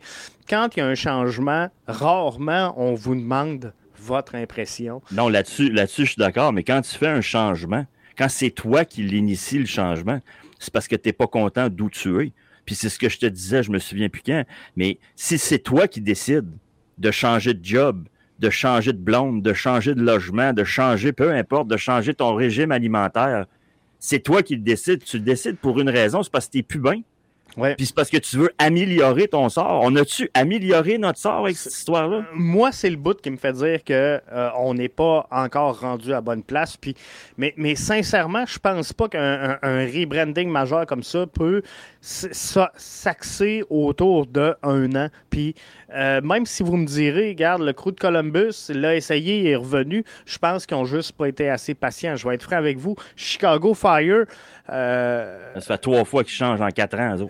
Ben, c'est ça. À un moment donné, eux autres, ils changent pour changer, puis ils ont compris que chaque fois qu'ils changeaient, ils vendaient des maillots. Tu sais, euh, la réalité, elle est là, là. Arrêtez de me dire, ah, mais ils ont mis le fan au cœur. Non, non, non, non, non, non, non, fuck off. Euh, sincèrement. Ouais, mais Jeff, Jeff, t'es à, t'es à cinq semaines. Cinq petites semaines de l'ouverture de la saison. Pas du camp, de la saison. OK? T'as pas de président. La 132 n'est pas réglée. Tu nous annonces que tu t'en vas jouer dans la Hello, it is Ryan, and we could all use an extra bright spot in our day, couldn't we? Just to make up for things like sitting in traffic, doing the dishes, counting your steps, you know, all the mundane stuff. That is why I'm such a big fan of Chumba Casino. Chumba Casino has all your favorite social casino style games that you can play for free anytime, anywhere with daily bonuses. That should brighten your day a little. Actually, a lot. So sign up now at chumbacasino.com. That's chumbacasino.com. No purchase necessary. VGW Group. Void were prohibited by law. See terms and conditions. 18 plus. plus faible des trois ligues pour le développement de tes jeunes. Euh, C'est-tu des affaires qui arrivaient dans le temps de l'impact, ça? Non. Il me semble que non. Je veux pas faire de lien boiteux entre le rebrand puis ce qui se passe en ce moment, mais je trouve que, je sais pas, je trouve qu'on est lousse dans l'agenda. On commence dans cinq semaines. Cinq! Puis on, on a eu un ajout à l'effectif. On n'a pas de président on n'a pas de partisans, nos, ultras, c'est pas réglé. Notre section 132, c'est pas réglé. Je trouve qu'il y y a un laxisme dans cette organisation-là. Et puis, honnêtement, euh, je trouve que le train s'en vient vite. Moi, j'ai peur. C'est sûr, que ça s'en vient vite. Et euh, je pense que c'est Léa, justement, la semaine dernière, qui nous avait dit, tu sais, euh, à un moment donné, il faut revenir des ultras, c'est pas le mal incarné non plus. Puis, tu sais, des problèmes avec les, les ultras, pardon, et la 132, ben, ça se vit dans tous les stades. Et je pense que en- tu couvres très bien avec euh, Ballon rond, Mathieu, les, les activités de la Ligue 1. Et eux autres aussi, je pense, sont débordés présentement avec les Ah, ultras. écoute, euh, eux autres, ils l'ont, la Ligue 1 l'a carrément échappé. C'était ridicule au début de la saison. Ça a pres- quasiment pris euh, l'intervention d'Emma- d'Emmanuel Macron pour que ça se calme. Puis je te garantis que si c'était pas une année électorale en France, ça sera encore le bordel d'un stade. Ceci étant dit, il n'y a rien de plus facile en ce moment au niveau relations publiques, justement à cause de ce qui s'est passé en France, euh, de condamner les ultras, puis de dire, regardez la violence, on veut pas ça dans nos stades. Je veux bien, sauf que regardez, vous avez fermé une section entière. Une section entière. On peut-tu, s'il vous plaît, la rouvrir? Quitte à mettre, je sais que tu as posé, le Lebron, tu as posé la question cette semaine, qu'est-ce qu'on fait avec la 132? Je vais te laisser donner les résultats. La 132, est-ce qu'on fait un nouveau groupe de supporters, une zone famille, une zone terrasse ou encore on met des sièges? Nouveau groupe de supporters est sorti à 43% Mais la question, c'est- Dans la mesure où les ultras reviennent pas, là. exactement. C'était si on ouvre la 132, mais que les ultras refusent de venir. Là, il y en a plusieurs qui m'ont dit, Jeff, pourquoi tu poses cette question-là? C'est un peu étrange. Pourquoi que les ultras refuseraient de revenir? Parce que on, on a pris en compte qu'on demeurait le CF Montréal. Je pense que c'est clair après un an qu'on ne reviendra pas à l'impact de Montréal. Donc, euh, est-ce que si on ouvre la 132, mais qu'on demeure le CF Montréal, est-ce que les Ultras vont accepter de venir? On avait un doute, donc on a posé la question. Si la 132 ouvre sans les Ultras, qu'est-ce qu'on fait? Euh, nouveau groupe de supporters, donc à 43% Je pense que le message est clair. Il faut des groupes de supporters dans le stade. Mais au-delà de ça, que, que, euh, que Jeff pense X, puis que Mathieu pense Y, puis que les, euh, les auditeurs de BBN pensent X, Y et Z à la fois, tu trouves ça normal, toi, qu'à cinq semaines de l'ouverture de la saison 2022, il n'y a pas de décision qui a été, ou en tout cas, elle a peut-être été prise, mais il n'y a pas de décision qui a été annoncée encore? Tu Pour- trouves ça normal? Ben non, moi, moi, je pense que c'est un dossier qui aurait dû se régler euh, d'un très rapidement et de deux pas dans la euh, euh, comment je pourrais dire? Je- pour moi en toute logique là, si la réalité est ce qu'on nous a présenté où Kevin Gilmore a dit regarde pour le bien de l'organisation je vais me retirer et d'un commun accord, parce que c'est ça qu'on nous a vendu, d'un commun accord, on va se séparer, ça va être la fin. Euh, il n'a pas pris ça comme décision un, un lundi soir à 4 heures sur son bureau, dire OK, c'est fini, je plie bagage, merci, bonsoir, je m'en vais. C'est un processus qui a été réfléchi. à partir de là, est-ce que Kevin Gilmore aurait pu lui-même entamer un peu le, processus de euh, qui va prendre ma place? Et en, Euh. discuter avec Joey Saputo, de dire, regarde, euh, sans être dans le protocole, je comprends que ça ferait étrange qu'il soit là, mais euh, de dire à Joey, regarde, je, je vais t'épauler, là, mais on, on va trouver quelqu'un. En Moi, je attendant, pense- je vais être là. Moi, je pense que Kevin Gilmore, il fallait qu'il parte le plus loin possible et le plus vite possible. Euh, puis encore une fois, c'est, je veux pas manquer de respect à l'homme euh, qui a fait un parcours professionnel euh, absolument euh, remarquable avant son arrivée euh, au CF. Il était juste pas à bonne place, c'était pas sa place, mais alors là, pas du tout, c'est mon opinion. Euh, mais moi, là où j'en ai, Oui, mais que- tu sais, c'est. Euh, euh, Je pense qu'on a mêlé bien des dossiers dans tout ça parce que si Kevin Gilmore est là, mais qu'il n'y a pas de CF, euh, qu'il n'y a, pas de rebrand, mais disons qu'arrive une année qui n'a qui n'entame pas ce rebrand-là, est-ce que euh, aujourd'hui, on, on pèse tout contre Kevin Gilmore? Tu sais, tout non, a mais non, c'est parce de que là. vous avez. Ben, ben, c'est assez majeur. C'est assez majeur. Si c'est moi qui te dis de- de faire telle affaire avec tes entreprises, puis le résultat, c'est que tes entreprises piquent du nez. Je veux, je veux bien croire Ouais, que non, sur mais- d'autres sujets, je suis bien fin, bien beau, bien gentil, mais c'est toujours bien ma responsabilité que du fait que tes entreprises ont piqué le nez. En fait, non. La responsabilité, c'est la tienne parce que c'est toi qui m'as fait confiance puis tu as suivi mon, pro- mon projet de fou. Oui. Mais Fait ce que que je- ultimement, c'est Joey Saputo, mais ce que je veux te dire, Jeff, ben, attends, c'est Kevin Gilmore, c'est son bébé, le, le rebrand. Oui, je comprends, mais si, là, ce que je veux dire, c'est que on, on rapproche bien les choses à Kevin Gilmore, mais Kevin Gilmore, là, euh, disons que c'est Joey Saputo qui fait le rebrand, puis que Kevin Gilmore, là, on l'engage cette semaine. là. Il commence à matin. Euh, je pense qu'il passe, sincèrement. Ben euh, oui, oui, je suis d'accord avec toi, sauf que le problème, c'est que Kevin Gilmore a créé, on appelle ça en loi, une jurisprudence. C'est que là, il a démontré qu'un corporate guy qui débarque, qui a été très bon dans d'autres sports que le foot, ben là, on a une mauvaise expérience. Fait que, on va-tu vouloir répéter cette expérience-là pour le prochain président?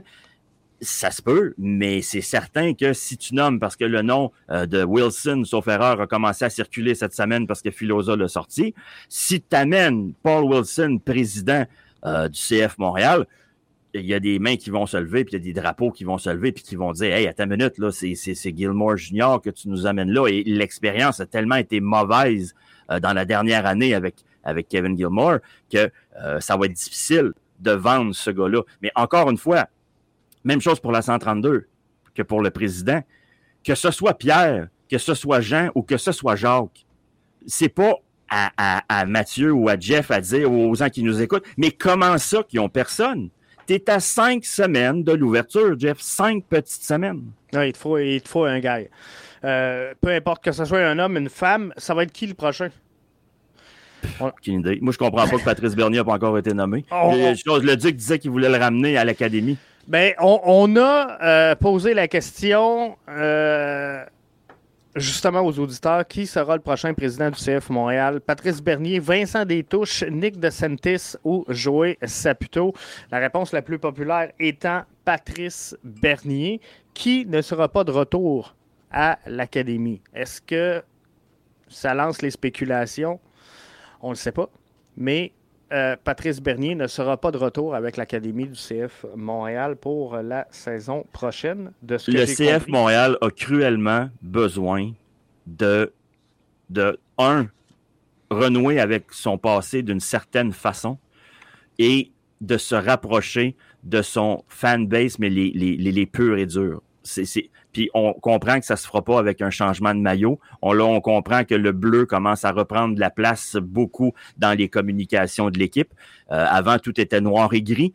Et maintenant, on a beaucoup de gris et bleu. J'ai hâte de voir les nouveaux maillots. Je me dis qu'on va probablement avoir du bleu qui va être de retour de façon beaucoup plus prédominante. Euh, mais ça, c'est, c'est, beau, mais ça va prendre des gens, ça va prendre des êtres humains pour nous parler. Puis si vous avez mieux, si vous connaissez mieux que Patrice Bernier, on est ouvert à vos commentaires, puis pas besoin de payer le cognac. Parce que là, c'est ça. Patrice Bernier sort euh, premier. On a Vincent Détouche qui euh, semble muet présentement sur euh, les- la planète. Euh, tout le monde ça est sort à la recherche. ça, des touches? Je ne sais pas, mais je, je pense que c'est tout simplement que lui, à la fin de la dernière saison, Vincent Détouche, selon moi, puis j'ai pas parlé avec, puis- mais selon moi, il a mis euh, à off ses réseaux sociaux, puis il a dit, regarde, je prends un break. Et euh, là, le monde ont parti à spéculer. Ah, regarde, il parle plus. Il s'en va au CF Montréal. Puis, Parce que pour il y a- moi, il y a eu pas- beaucoup d'inside. Je pense que l'année passée, beaucoup de nouvelles sont arrivées du micro de Vincent Détouche concernant le CF Montréal. Donc, on sait qu'il est déjà bien branché dans l'organisation. Mais je ne sais pas. Il a les qualités, je pense. Euh, il y a quand même, là, c'est c'est un gars qui a des grosses études en, en administration. Moi, honnêtement, je n'ai euh, rien contre, je n'ai rien pour. Euh, je ne je, je, je, je saurais pas quoi te dire pour te dire non, c'est pas une bonne idée, mais je saurais pas non plus quoi te dire pour te dire hey, c'est une bonne idée. C'est- je n'ai j'ai aucun input versus Vincent Détouche. Je souhaiterais que ça marche parce que sais-tu quoi? Faut que ça marche. Le prochain, faut que ça marche.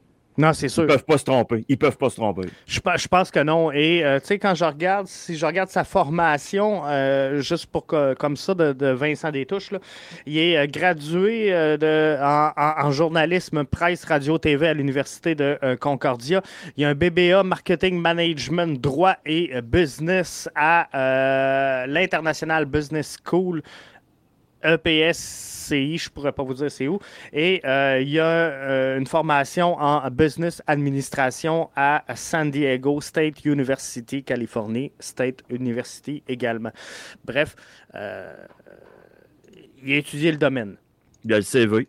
Il y a le CV, c'est ça. il connaît l'organisation, il connaît le sport, il connaît l'organisation. Il y a un charisme. Euh, avec euh, les, les- les- les- gens. Je pense que les gens l'aiment beaucoup dans la communauté euh, du foot. Donc, est-ce que ça se pourrait? Peut-être. Je sais que Wilson a été à Labatt un bout de temps. Il a été aussi en Formule 1, ça se peut-tu? Paul Wilson, le, Ouais, candidat là, que tout le monde Ouais. parle. Je, je, je- Labatt, je suis certain de mon coup, mais je sais qu'il a été euh, euh, dans, dans une autre euh, aventure sportive. Mais encore une fois, moi, j'en ai là-dessus. On est rendu le 23 janvier. C'est pas comme si euh, M. Guillemot avait quitté la semaine passée. Euh, c'est pas comme si on avait fermé la 132 avant hier. Il n'y a rien qui avance. Il n'y a rien, rien, rien qui bouge. C'est triste à mourir à regarder ça aller. Non, c'est ça. Euh, effectivement. Et euh, Paul Wilson, euh, je vais C'est même pas une trouver, question mais- d'être d'accord. C'est même pas une question d'être d'accord avec les choix. Il n'y a rien qui bouge. Ou ça bouge. Puis on va tous savoir ça en même temps la semaine prochaine ou l'autre semaine d'après. Euh, mais dans un mois, c'est la, la Ligue des champions. Hein. Paul Wilson a été euh, vice-président principal communication et affaires publiques au euh, groupe CH jusqu'au euh, 31 décembre, euh, euh, jusqu'en décembre 2021. Il a été associé et partenaire au cabinet de relations publiques nationales. Ah oui, c'est bon, ok, c'est national.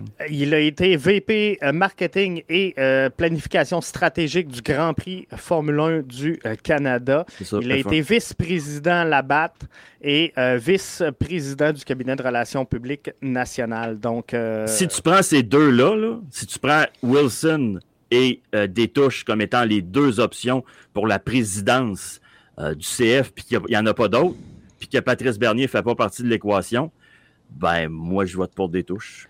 Mais, Et tu sais- Détouche va passer beaucoup mieux aussi au sein de la, de- au sein de la, communauté, football. Ah, ça, exactement. Moi, je pense que oui. Mais euh, sincèrement, moi, je pense que la meilleure chose qui peut arriver au CF Montréal, c'est d'avoir un mélange. Tu sais, d'avoir, par exemple, un Paul Wilson. Euh, qui travaille dans l'ombre et d'avoir un Patrice Bernier qui euh, va être sur le front, qui va être euh, président communication ou qui va faire le lien justement entre l'organisation et le public. Donc, Moi, j'irais avec un tandem Bernier-Détouche. Pas mal plus qu'avec un tandem. Bernier-Wilson. C'est quelque chose qui se peut également. Puis, tu sais, Patrice Bernier, là, il est quand même co-président euh, d'Enov Sport. Euh, il est euh, analyste, bien sûr, euh, là. Il a été sur le comité d'aide aux joueurs de la Ligue junior, de, la LHJMQ.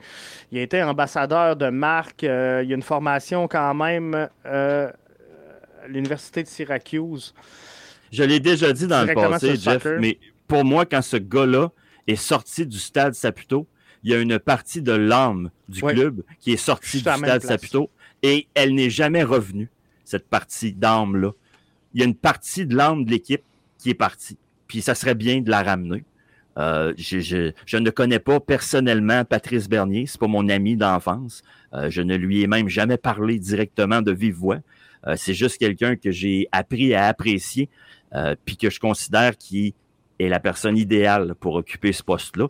Moi, en tout cas, il aurait mon vote.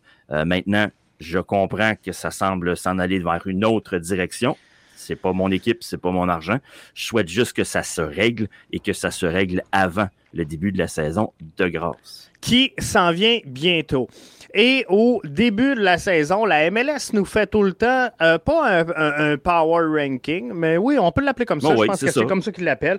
Et euh, c'est Sam Jones qui a euh, la job de faire ce, ce, ce travail-là. Euh, L'an passé, si vous vous souvenez bien, euh, le CF Montréal sur 27 a commencé. 27. Ben, c'est ça, 27.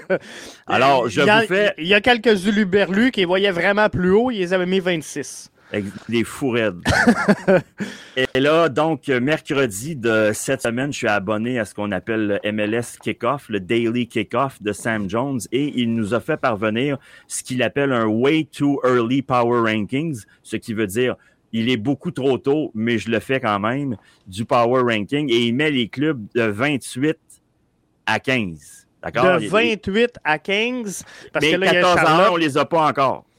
C'est ça. Donc, on a juste la moitié du, du, classement. Il manque la première, la, la, moitié supérieure, la moitié qui va être intéressante. Fait que là, ce que j'ai hâte de voir, c'est que l'année passée, on plaçait le CF Montréal 27.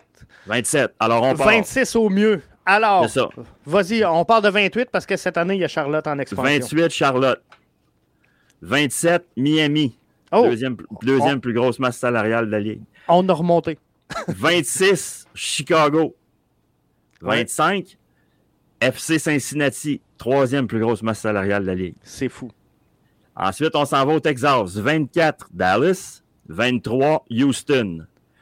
22, il y a San Jose, mais 21, c'est Austin. Donc, les trois équipes du Texas occupent respectivement les 24, 23 et 21e positions. Toujours pas de CF, Jeff. Non. Ça on, va bien, ça va bien. on rentre dans le top 20, Jeff. Mais... 20e, New York Red Bulls. 19, Salt Lake, 18 Columbus Crew, 17 LAFC, 16 on s'en va au Canada et on nomme le Toronto FC. Un. Il me reste une place à nommer dans les positions 28 à 15. La position numéro 15, on reste au Canada. Mais non, Jeff, c'est pas le CF, c'est les Whitecaps de Vancouver. Donc, selon Sam Jones de la MLS, et vous pouvez faire un X sur votre calendrier en ce 23 janvier 2022. Le CF Montréal est dans le top 14. Eh, malade. Devant Insigné.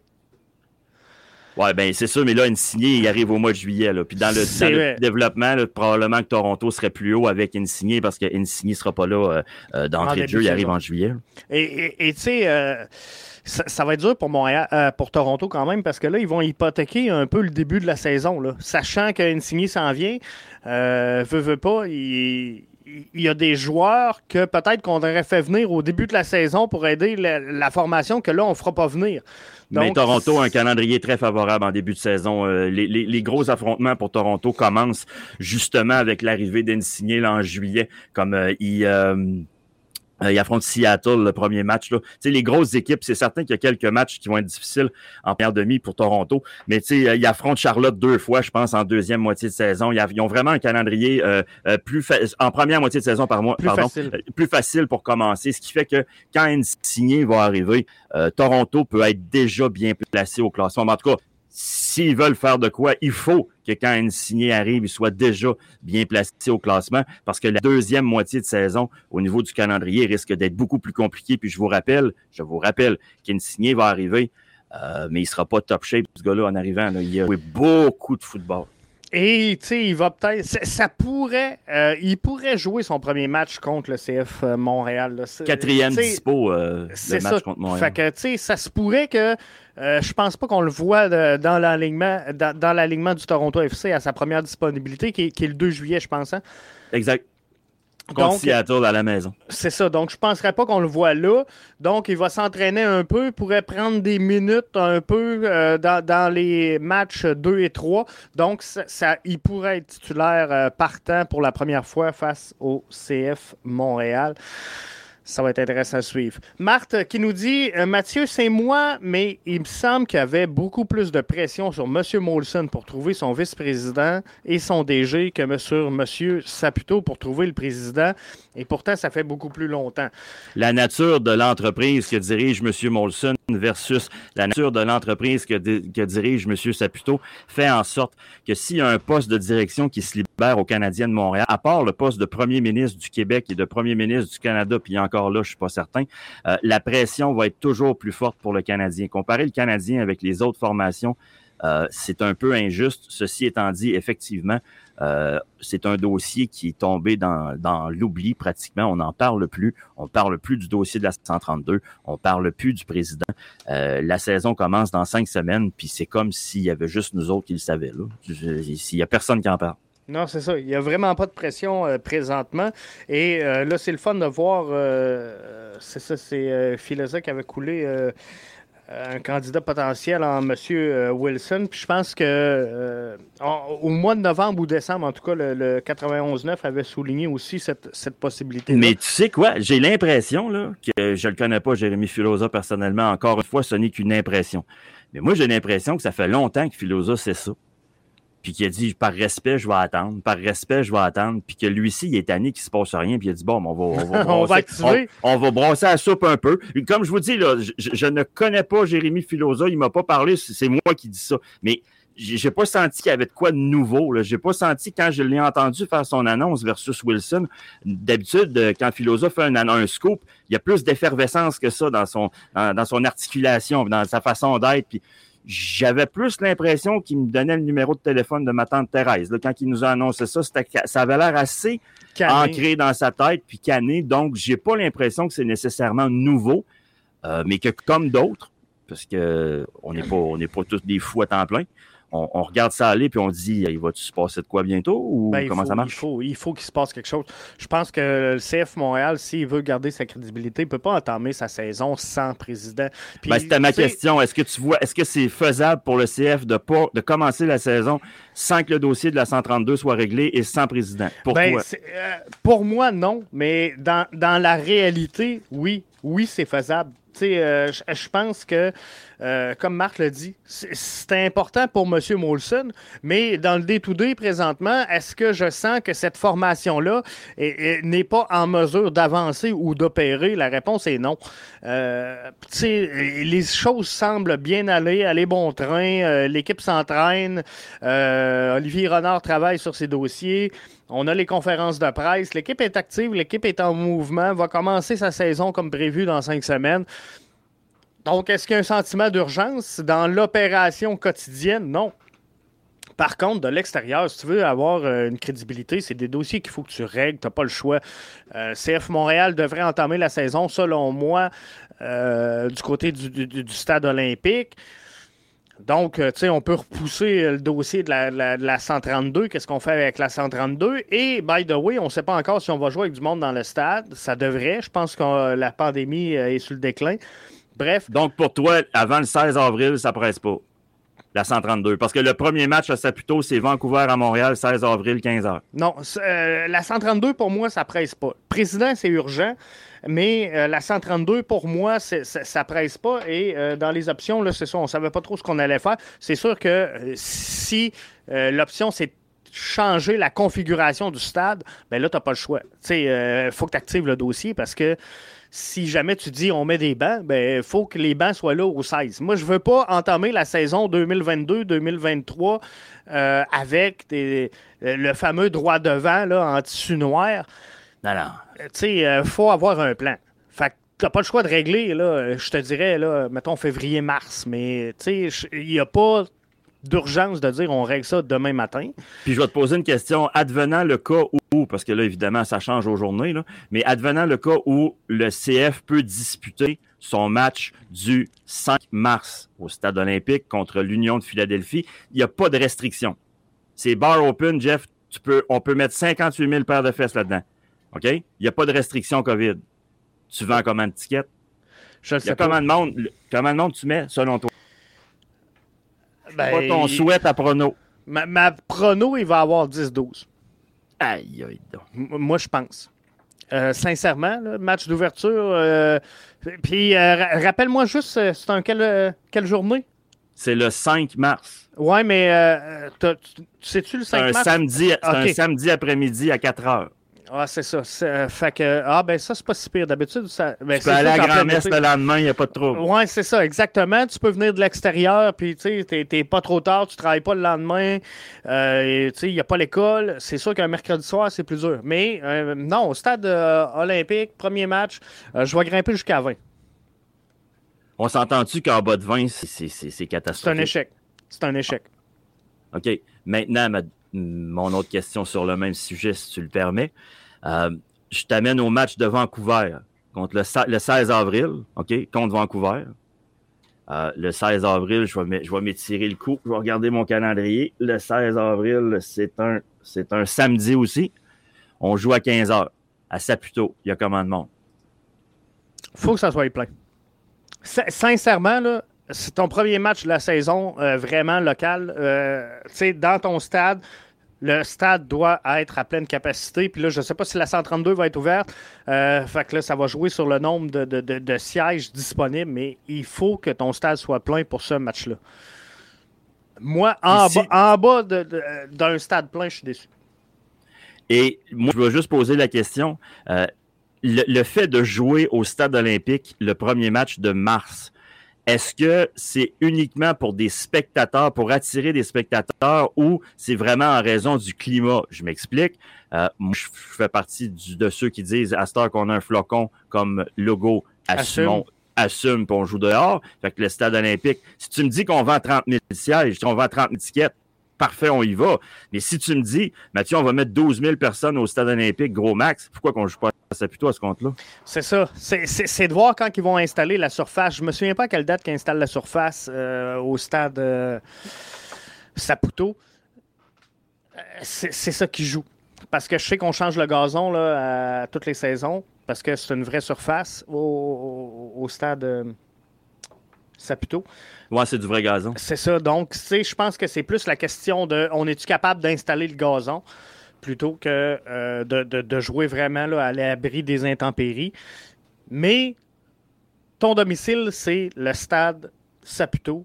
Puis moi, je pense qu'en dehors des matchs où tu n'es pas capable de rentrer dans ton stade Saputo, tu dois jouer au stade Saputo. Tu sais, euh, euh, pour moi, le match inaugural doit être au stade Saputo et non au stade olympique.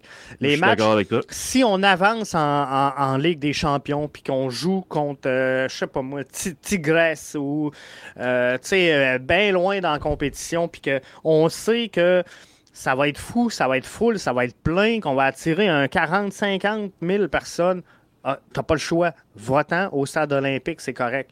Mais en dehors de ça, tant que tu passes pas la capacité de ton stade Saputo, joue au stade Saputo. Euh, juste une information complémentaire qui n'a absolument pas rapport avec ce qu'on vient de parler, là, mais je veux juste te dire que Lorenzo Insigne vient de marquer son 115e but en carrière avec Naples. Il égalise Diego Maradona. Quand même pas pire. hein?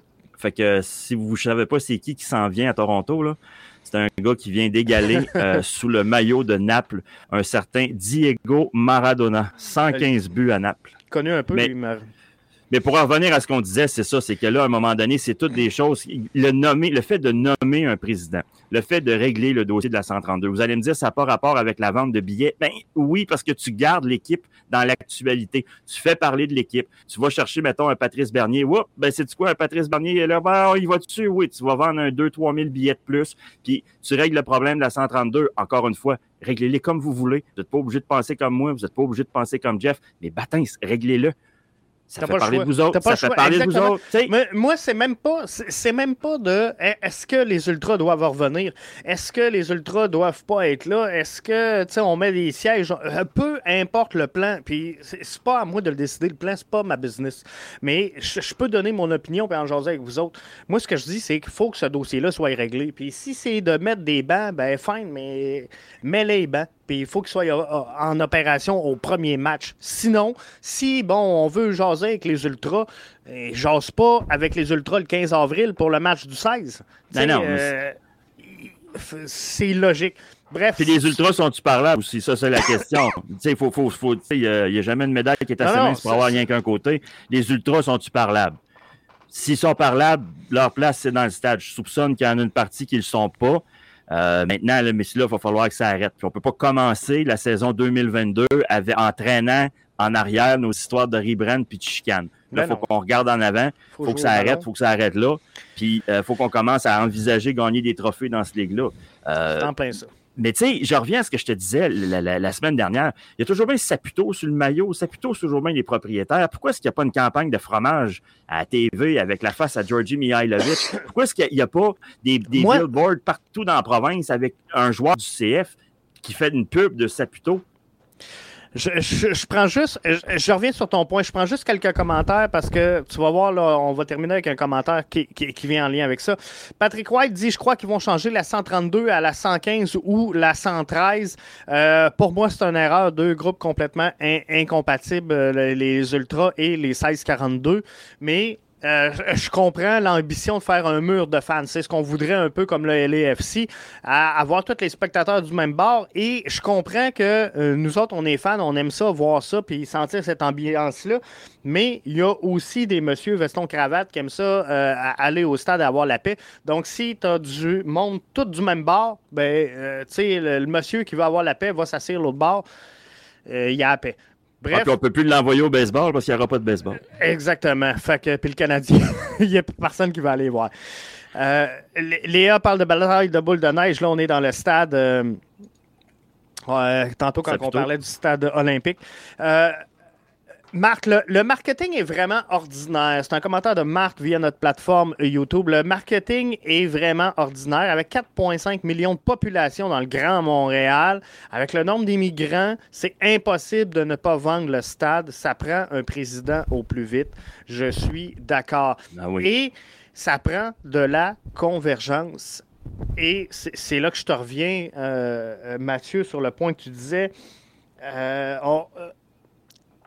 le CF Montréal est opéré par une grande entreprise, une grande machine qui s'appelle euh, Saputo, qui, a, euh, qui est implantée dans votre quotidien. Euh, il y a des bonnes chances que si, après le brunch, tu regardes dans ton frigidaire, tu vas trouver un produit. Un produit Saputo. C'est oh presque sûr. Bref, mais, mais pourquoi qu'on n'utilise pas cette synergie-là pour implanter le CF Montréal, je ne le sais pas. Et la façon la plus facile de le faire, c'est euh, les, produits, selon moi, euh, Let's Go Sport, qui est des bouteilles de lait au chocolat. Pourquoi qu'on n'a pas des bouteilles en forme de joueurs du CF Montréal? Excellente idée. Tu peux euh, choisir ta bouteille de lait selon ton joueur favori. Donc, tu as des Mihailovic, des Kyoto, des Piet, des euh, peu importe en bouteille de lait au chocolat que tu distribues à la grandeur du réseau sportif à toutes les équipes. Sais, comment dites les équipes de sport, de, soccer, envoyez-le chacun une caisse de bouteilles de lait, euh, soit dans des tournois, peu importe.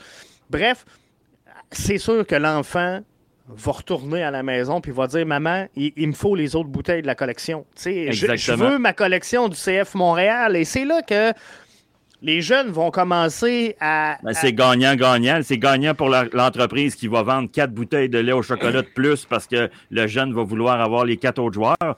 Et c'est gagnant pour le club qui va marketer ses joueurs puis qui va marketer son produit à travers la province. Mais pourquoi ça se fait pas? Pourquoi que nous autres pensent à ça?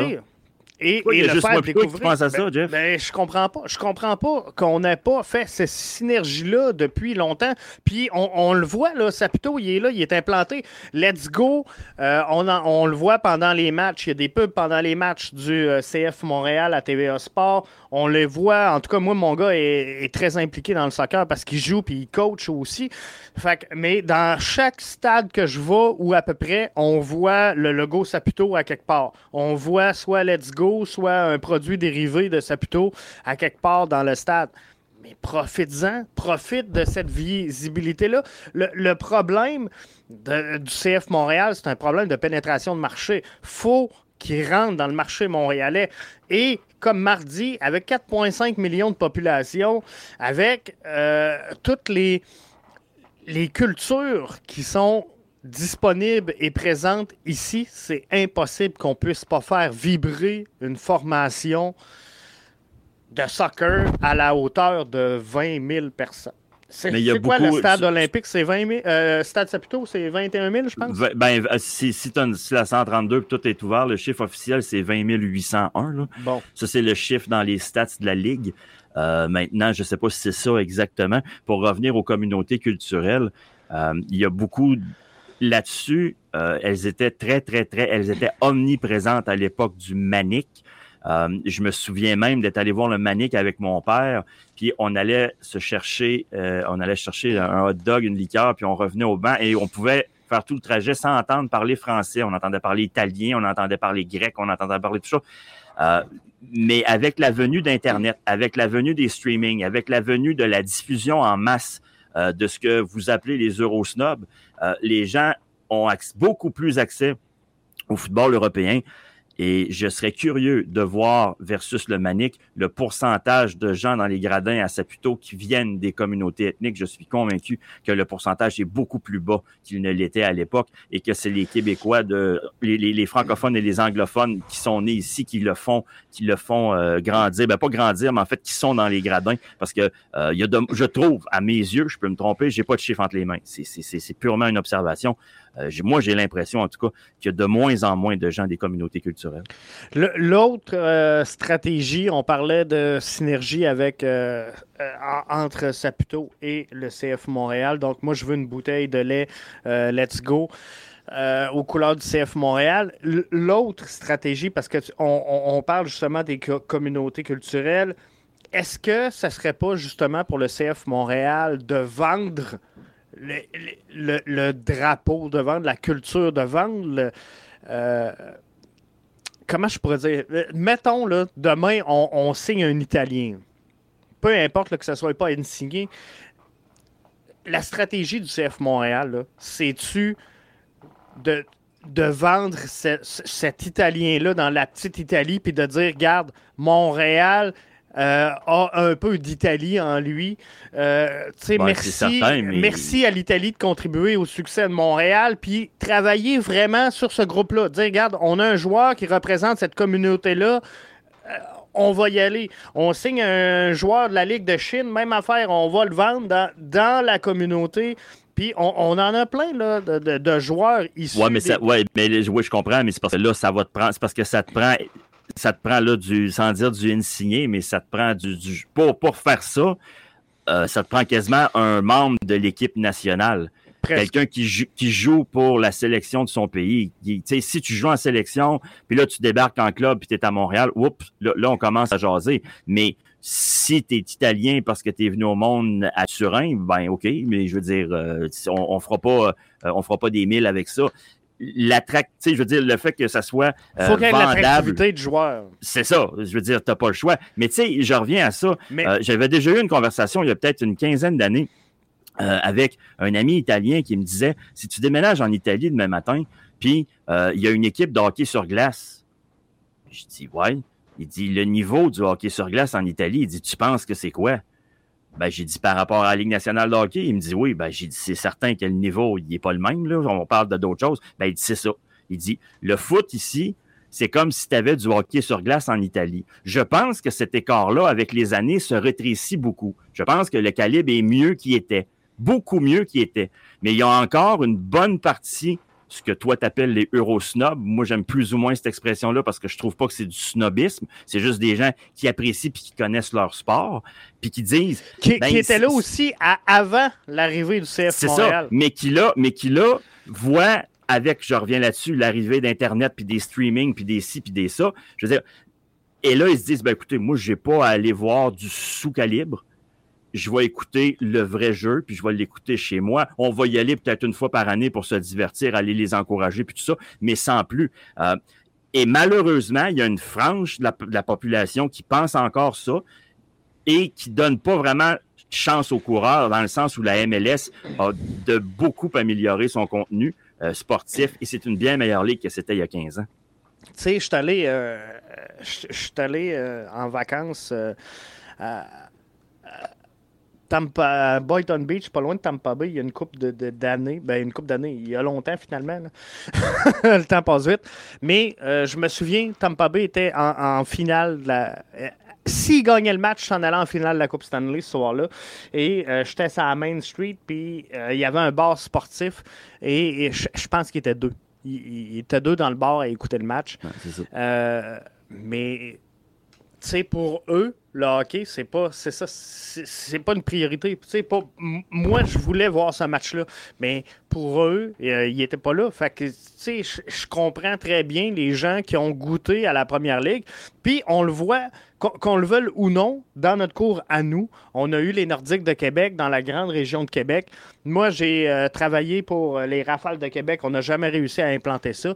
Euh, il y a eu les Citadelles de Québec. Ça n'a pas marché. Pourquoi? Parce que les gens avaient goûté à la Ligue nationale. Donc, essaye pas de faire vivre une équipe de la Ligue internationale ou de la Ligue Non, américaine. non, mais c'est ça.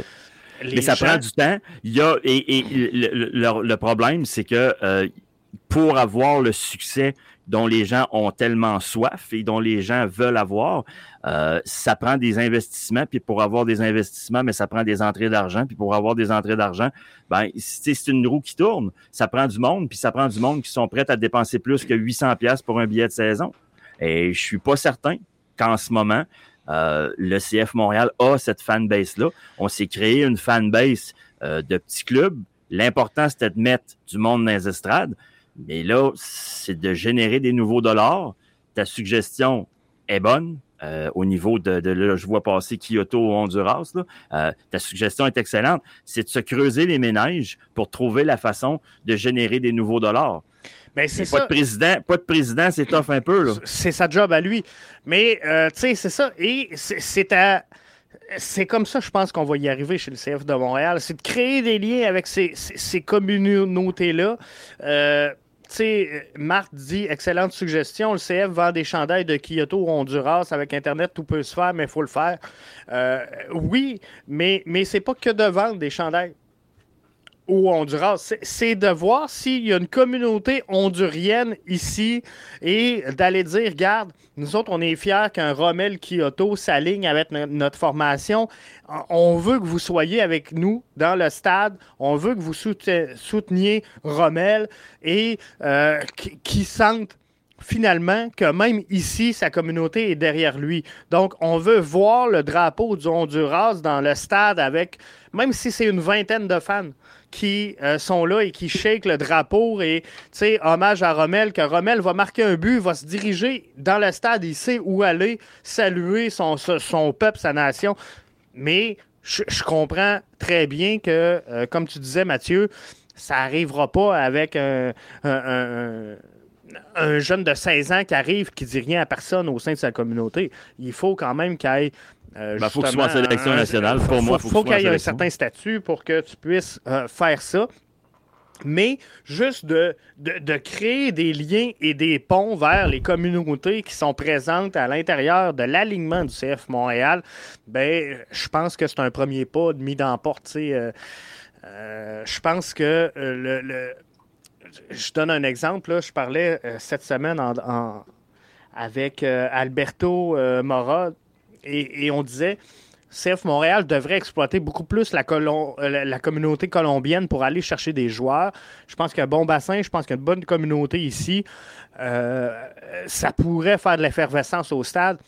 Ben, je je suis d'accord. Mais si tu vas en chercher un premier, qui est peut-être pas une super vedette, mais qui est là, ben, tu tisses des liens avec eux autres. Puis là, tu peux commencer à dire, regarde, on, on va travailler là-dessus. Puis à un, moment donné, là, il va y avoir une interaction. Puis les gens vont dire, OK, tu sais, on s'en va au stade, on va voir ça, on soutient. Puis là, à un moment donné, ben, ça, ça- ça va graduer. Puis c'est comme ça qu'on va mettre du monde dans le, dans, dans le stade. Mais en tout cas, une chose est certaine, puis moi j'ai envie un peu de, de, de finir là-dessus. Oui. Euh, les, deux, trois prochaines années euh, seront déterminantes pour la suite des choses. Puis c'est plate à dire, mais avec l'émergence de la MLS Next, avec l'émergence des, nouveaux clubs, et là, l'arrivée euh, de, de, de joueurs internationaux de plus en plus jeunes, avec une renommée internationale de plus en plus grande, cette ligue-là est en pleine mutation, Jeff. OK? Et ça va être très important que le CF se positionne euh, et se positionne rapidement. Ce qui va se passer dans les prochaines semaines, puis c'est ça que j'ai envie de dire, que les gens réalisent, puis que les gens comprennent, c'est que ce qui va se passer dans les prochaines semaines, qui doit se passer dans les prochaines semaines, euh, ça va avoir une implication archi importante sur ce qui va se passer dans les prochaines années. Donc, trompez-vous pas, mais bougez, puis bougez de façon à ce qu'on puisse se dire ensemble à la fin de 2022. 2022, ça a été la dernière année de transition, puis maintenant on regarde devant, puis on s'en va gagner des trophées. Moi, mon plus grand regret, ce serait que le CF Montréal s'aligne dans une euh, MLS euh, euh, nouveau genre qui serait à deux vitesses et qu'on demeure sur la deuxième vitesse. on ne pourra pas demeurer sur la deuxième vitesse et réussir le projet de maintenir une équipe viable à Montréal. Donc, c'est soit tu embarques, euh, tu sais, soit tu suis la parade à long terme ou euh, soit tu débarques. Mais je pense pas que Montréal pourrait survivre sa deuxième guerre dans une MLS à, deux vitesses où on pourra pas. Puis je, comprends qu'en Europe, il y a certaines équipes de, deuxième vitesse qui battent des, grandes équipes. Puis euh, c'est sûr que le Paris Saint-Germain, malgré sa force, ne vont pas gagner 100% de leur match, malgré la masse salariale, malgré le talent des joueurs. Mais euh, il y a une tendance. Il y a une tendance lourde qui va faire en sorte que présentement, le PSG, euh, ils ont le vent dans les voiles. Ils ont surtout le moyen de changer la voile si la voile ne marche pas. Exactement. Changer le mât puis changer la coque, il n'y a pas de trouble. Tout, au complet. Donc, euh, mais si Montréal ne veut pas sombrer dans l'oubli, ben, il va falloir qu'elle fasse partie de ces équipes-là qui ont l'ambition de leurs moyens et euh, le pouvoir des, ambitions, puis qui joue sur le, premier front et qui soit compétitif pour aller gagner. Parce qu'avant tout, à Montréal, si tu veux te démarquer, tu n'auras pas le choix, il va falloir que tu gagnes. Euh, surtout dans, l'ombrage du Canadien de Montréal. Si tu veux attirer l'attention, il va falloir que tu gagnes. Ça passe par là. C'est la, nature, c'est la nature de la business, le sport professionnel. C'est la nature de la business. Si tu n'aimes pas ça, on va faire d'autres choses. Exactement. Marthe disait, et on va terminer avec ça, j'ai des billets de saison. Beaucoup de mes billets, c'est mes employés qui les utilisent. Il y a des milliers d'entreprises à l'ouest de Trois-Rivières qui ont les moyens d'avoir des billets euh, fiscalement. Bref, euh, c'est sûr. Euh, le problème, c'est pas de financer les, les, 20 000 places à l'intérieur du stade. Je pense que le soccer de la MLS est, un sport, somme toute, relativement très accessible. Euh, peut-être trop. Euh, ça pourrait être un autre débat éventuellement. C'est peut-être ça le je pense qu'il y a une partie des gens qui vont au Canadien parce que euh, d'aller au Canadien, c'est comme d'embarquer dans un certain statut social. Tu sais, euh, je sais pas si tu comprends la, ligne. oui, très bien, mais, très bien. Euh, tu sais, de, flasher ton Kodak d'un loge en bas, ben là, le monde comprenne que ça, tu, viens de dépenser un paiement hypothécaire pour être là. Tandis que c'est peut-être ça, c'est peut-être ça le problème de la MLS. mais ça, c'est ça. Ça va être au rôle du président d'analyser tout ça et euh, il va rentrer en poste un jour. C'est le jour que j'ai hâte de voir. Euh, j'espère que euh, c'est plutôt tôt que tard. Je le souhaite aussi parce que sérieusement, il faut que ça bouge. Il faut que ça bouge avant que ça commence. Sinon, ça, va, ça va partir tout croche comme ça a parti l'année passée. Puis on n'a pas. cette franchise-là n'a plus les moyens. N'a plus les moyens, c'est ça. N'a pas le luxe de, d'avoir un deuxième déraillement en deux ans. Là. Impossible faut que ça soit cette année, il faut que ça soit nickel. Il euh, faut que ça soit le fun, il faut qu'on ait le goût d'y aller, il faut que le, sportivement, le club euh, nous donne le goût de les regarder, le goût de les suivre, puis il faut qu'on ait euh, ce club-là, il faut qu'il soit vendu, il faut qu'il soit présenté dans la communauté, il faut que ça soit une année, une année exemplaire qui va mettre la table à 2023 on n'aura pas le choix. tout au long de la semaine, euh, surveillez nos euh, réseaux sociaux parce qu'on va vous mettre des questions de l'avant, les questions qu'on prend et euh, qui, qui, alimentent la discussion dans le Grand Brunch BBN. Donc, suivez le grand le brunch BBN sur les réseaux sociaux.